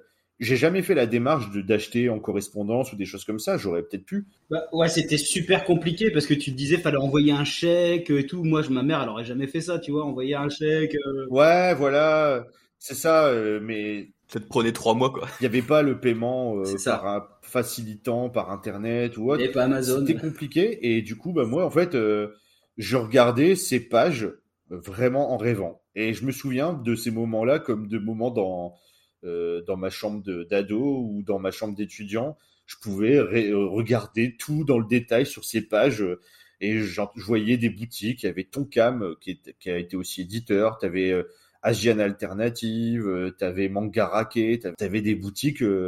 les noms ils me faisaient rêver et j'ai jamais mis les pieds parce que c'était trop loin. C'était à Paris, j'avais pas l'occasion. Je suis allé beaucoup plus tard. Certaines étaient déjà fermées. Donc euh, je voulais vous partager cette anecdote. Je pense que il y a beaucoup de fans de manga euh, qui sont en province qui ont dû connaître ce truc de rêver sur les pages de, de pub des, dans Animeland. Et c'est incroyable, c'est se dire que bah maintenant en fait c'est plus du tout d'actualité. Déjà dans les magazines, ceux qui existent encore, euh, il n'y a pas forcément pro ce genre de pub. Et avec après le, internet et euh, tout est maintenant facile d'accès. Il faut savoir que à l'époque, pour des fans d'animation de manga, tout était difficile d'accès, encore plus quand tu étais en province, dans une, dans une cambrousse euh, où il y avait rien. Euh, du coup, tout ça paraissait extraordinaire. Je pense que les Parisiens, peut-être, ont vécu les choses un peu différemment. C'est pour ça que ça nous faisait rêver Oui. parce qu'il y avait ce côté inaccessible.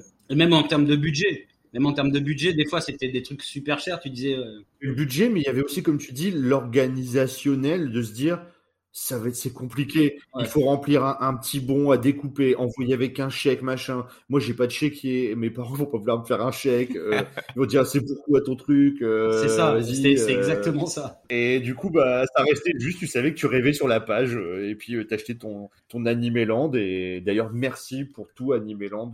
ma passion, c'est Anim- ma passion, elle est en, elle est en grande, grande partie Animeland, parce que ça m'a fait découvrir que il y avait d'autres gens qui adoraient, qui adoraient ça, et qui partageaient cette passion, et qui en parlaient sérieusement, qui, qui prenaient pas ça de haut. Mais même encore maintenant. euh, Non, mais sitôt, sitôt d'avoir eu un, un média aussi sérieux là-dessus, c'est bien. mais oui, c'est incroyable. Donc merci, merci Animeland en tout cas. Et ouais, moi, c'était les, les affiches, euh, les affiches Japan Expo, là, qui me faisaient rêver.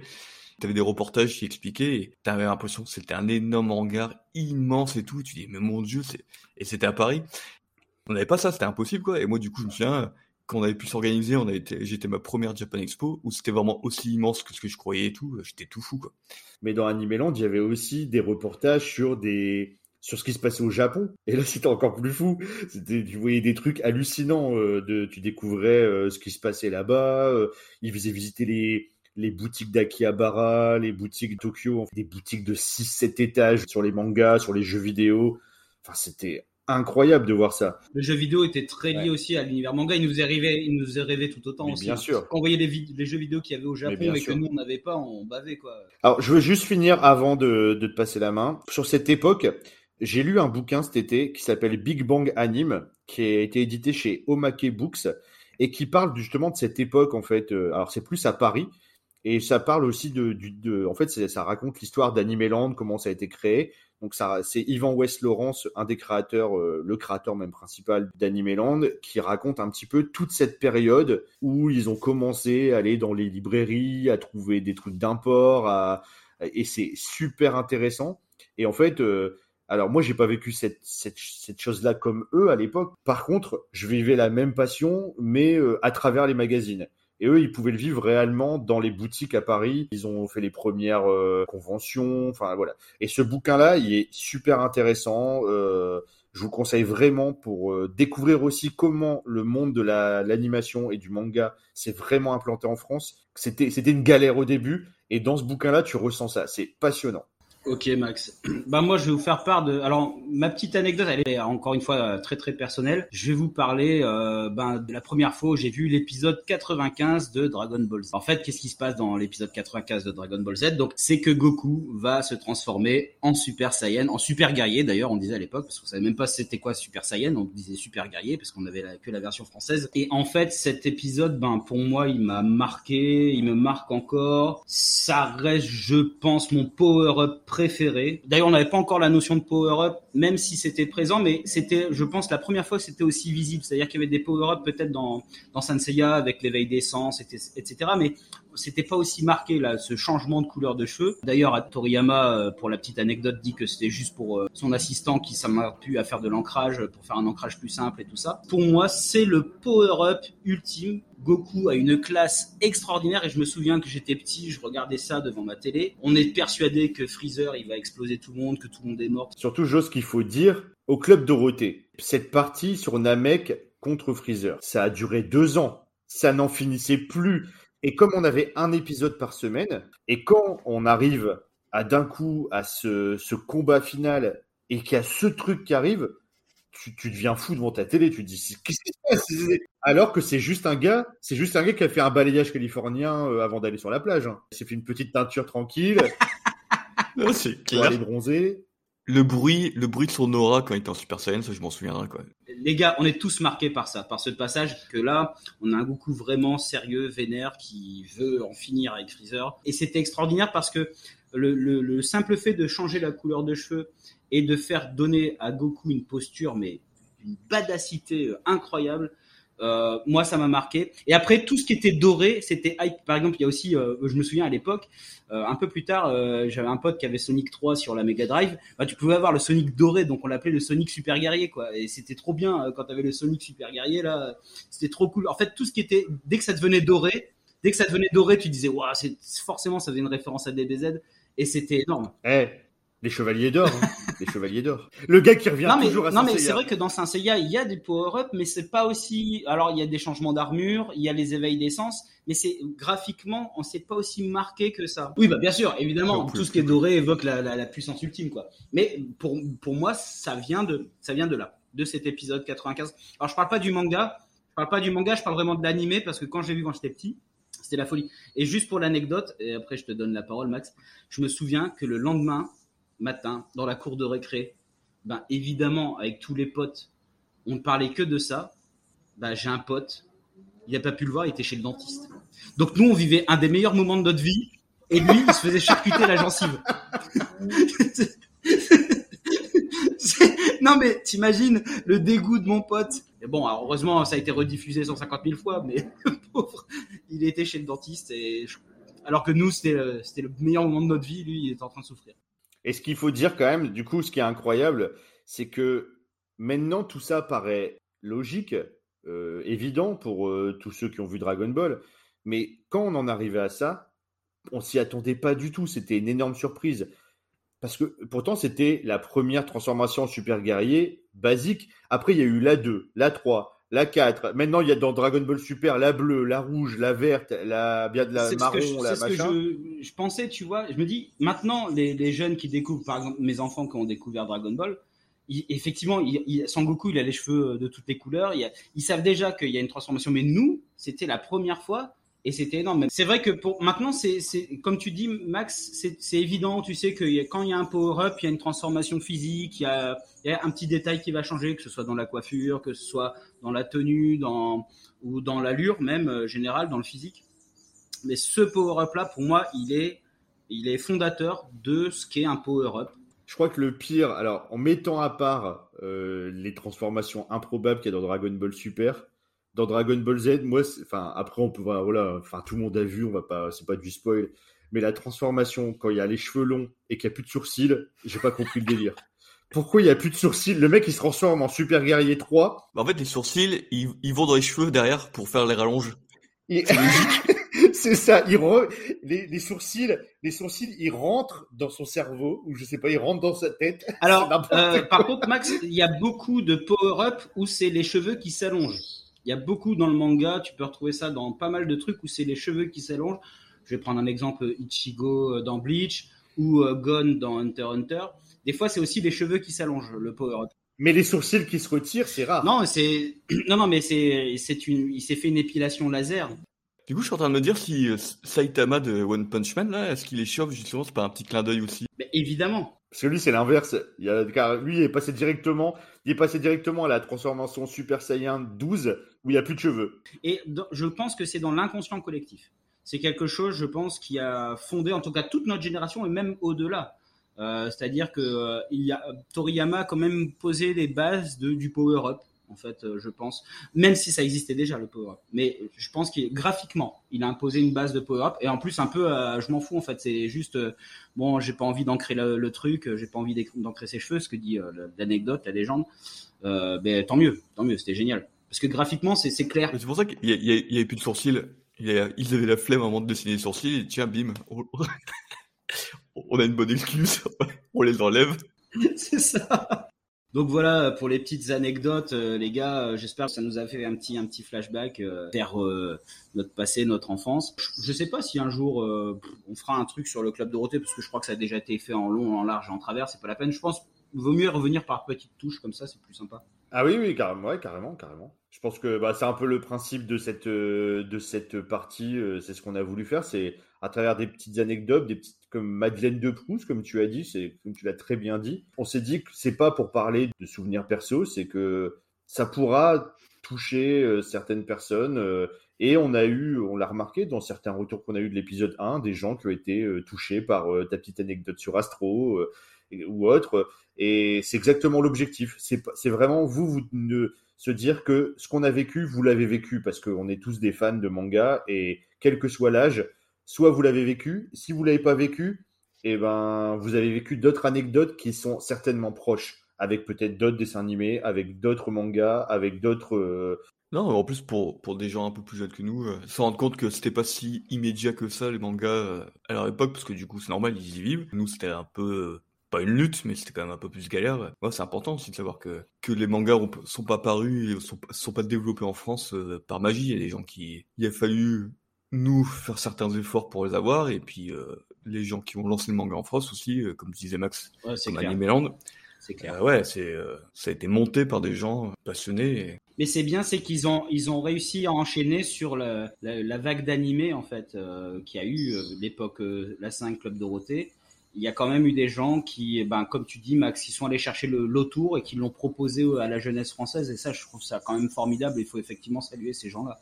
Bah oui, on, on ne serait pas, euh, on serait pas dans le marché actuel en France euh, s'il n'y avait pas eu tout ça à la base. Donc ça, il faut toujours euh, rendre hommage à, à ces premiers euh, combattants de, de la japanimation et du manga en France. Ah bah c'est c'est une très très belle conclusion, Max. Et de toute façon, PCF Passion, c'est fait pour ça, c'est pour euh, raconter nos anecdotes et puis on espère vous embarquer avec nous. Et puis euh, bah, évidemment, si euh, dans les sections commentaires, n'hésitez pas à mettre vos anecdotes, si ça vous parle ce qu'on vient de vous dire ou si vous avez des choses qui ressemblent à ça, bah, n'hésitez pas, il faut partager au maximum. Bon les gars, PCF Passion, c'est terminé. PCF Manga, c'est pas encore tout à fait terminé parce qu'on va se quitter comme d'habitude en musique. On va se quitter avec un bon petit karaoké des familles. On va vous faire profiter de nos, nos magnifiques voix euh, cristallines sur un générique qui justement euh, mérite une voix cristalline. Attention, on chante encore moins bien que l'épisode 1. Ouais, c'est ça. Il y a un downgrade à chaque épisode, je crois. On régresse à chaque fois. Donc là, les tornades, les tornades vont arriver, euh, les ouragans, les. euh, Mais j'ai peur qu'il y ait une météorite carrément qui tombe sur Terre là. quand on va- Ah ouais, là, y a- là, il y a- je pense qu'on peut, on peut avoir euh, un Pegasus Ryuseiken euh, qui arrive sur nous euh, directement. Et donc on va chanter quoi? Alors, on va se quitter euh, sur une petite note bien punchy, un bon générique des années 80. Alors malheureusement, on l'a pas eu nous en France, mais alors ce, ce générique est tellement magnifique. Ceux qui le connaissent pas, il va vous rentrer dans le crâne direct. On va faire l'opening de, de Kuto no Ken, évidemment la version japonaise. On va pas faire euh, la version française, quoique ça aurait pu être marrant aussi. Opening d'Okuto no Ken. On va vous laisser avec ça. Comme d'habitude, nous on chante. Si vous voulez chanter avec nous, Par Crystal King. Crystal King, si vous voulez chanter avec nous, évidemment, allez-y à fond. Euh, on va faire aussi des remerciements. On va remercier tous les gens qui nous ont écoutés, qui ont fait des commentaires. On a eu des commentaires très bienveillants, vraiment sympas. On est, ça nous a fait chaud au cœur, hein, on peut le dire, hein, Max et Doz. On remercie tous les gens qui nous ont suivis, qui se sont abonnés. Puis euh, tous ces retours euh, positifs, bienveillants, bah, ça nous donne, euh, ça nous motive encore plus pour, euh, ben, pour euh, le projet qu'on mène. Et euh, on vous réserve une prochaine émission aussi, euh, aussi sympa, toujours avec la même team, toujours avec la même ambiance, la même bonne humeur. Et on se quitte en chanson, comme d'habitude. Ciao. Salut, merci.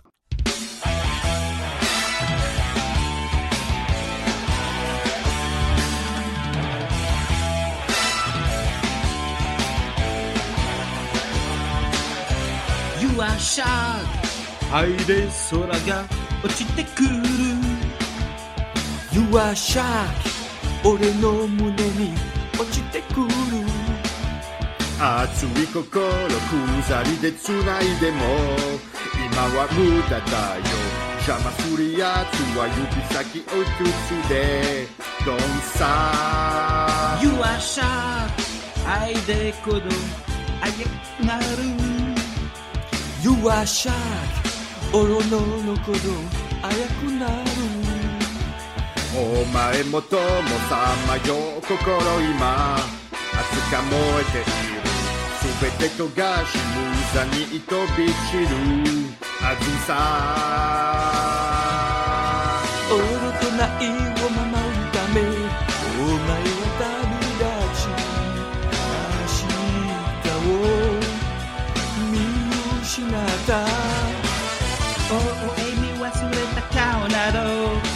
見たくはないさ愛を取り戻せ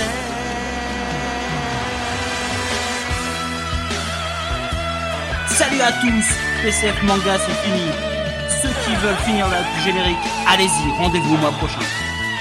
Salut Salut à tous 愛で闇を切り裂いて You are s h 俺の闇を切り裂いて。誰も二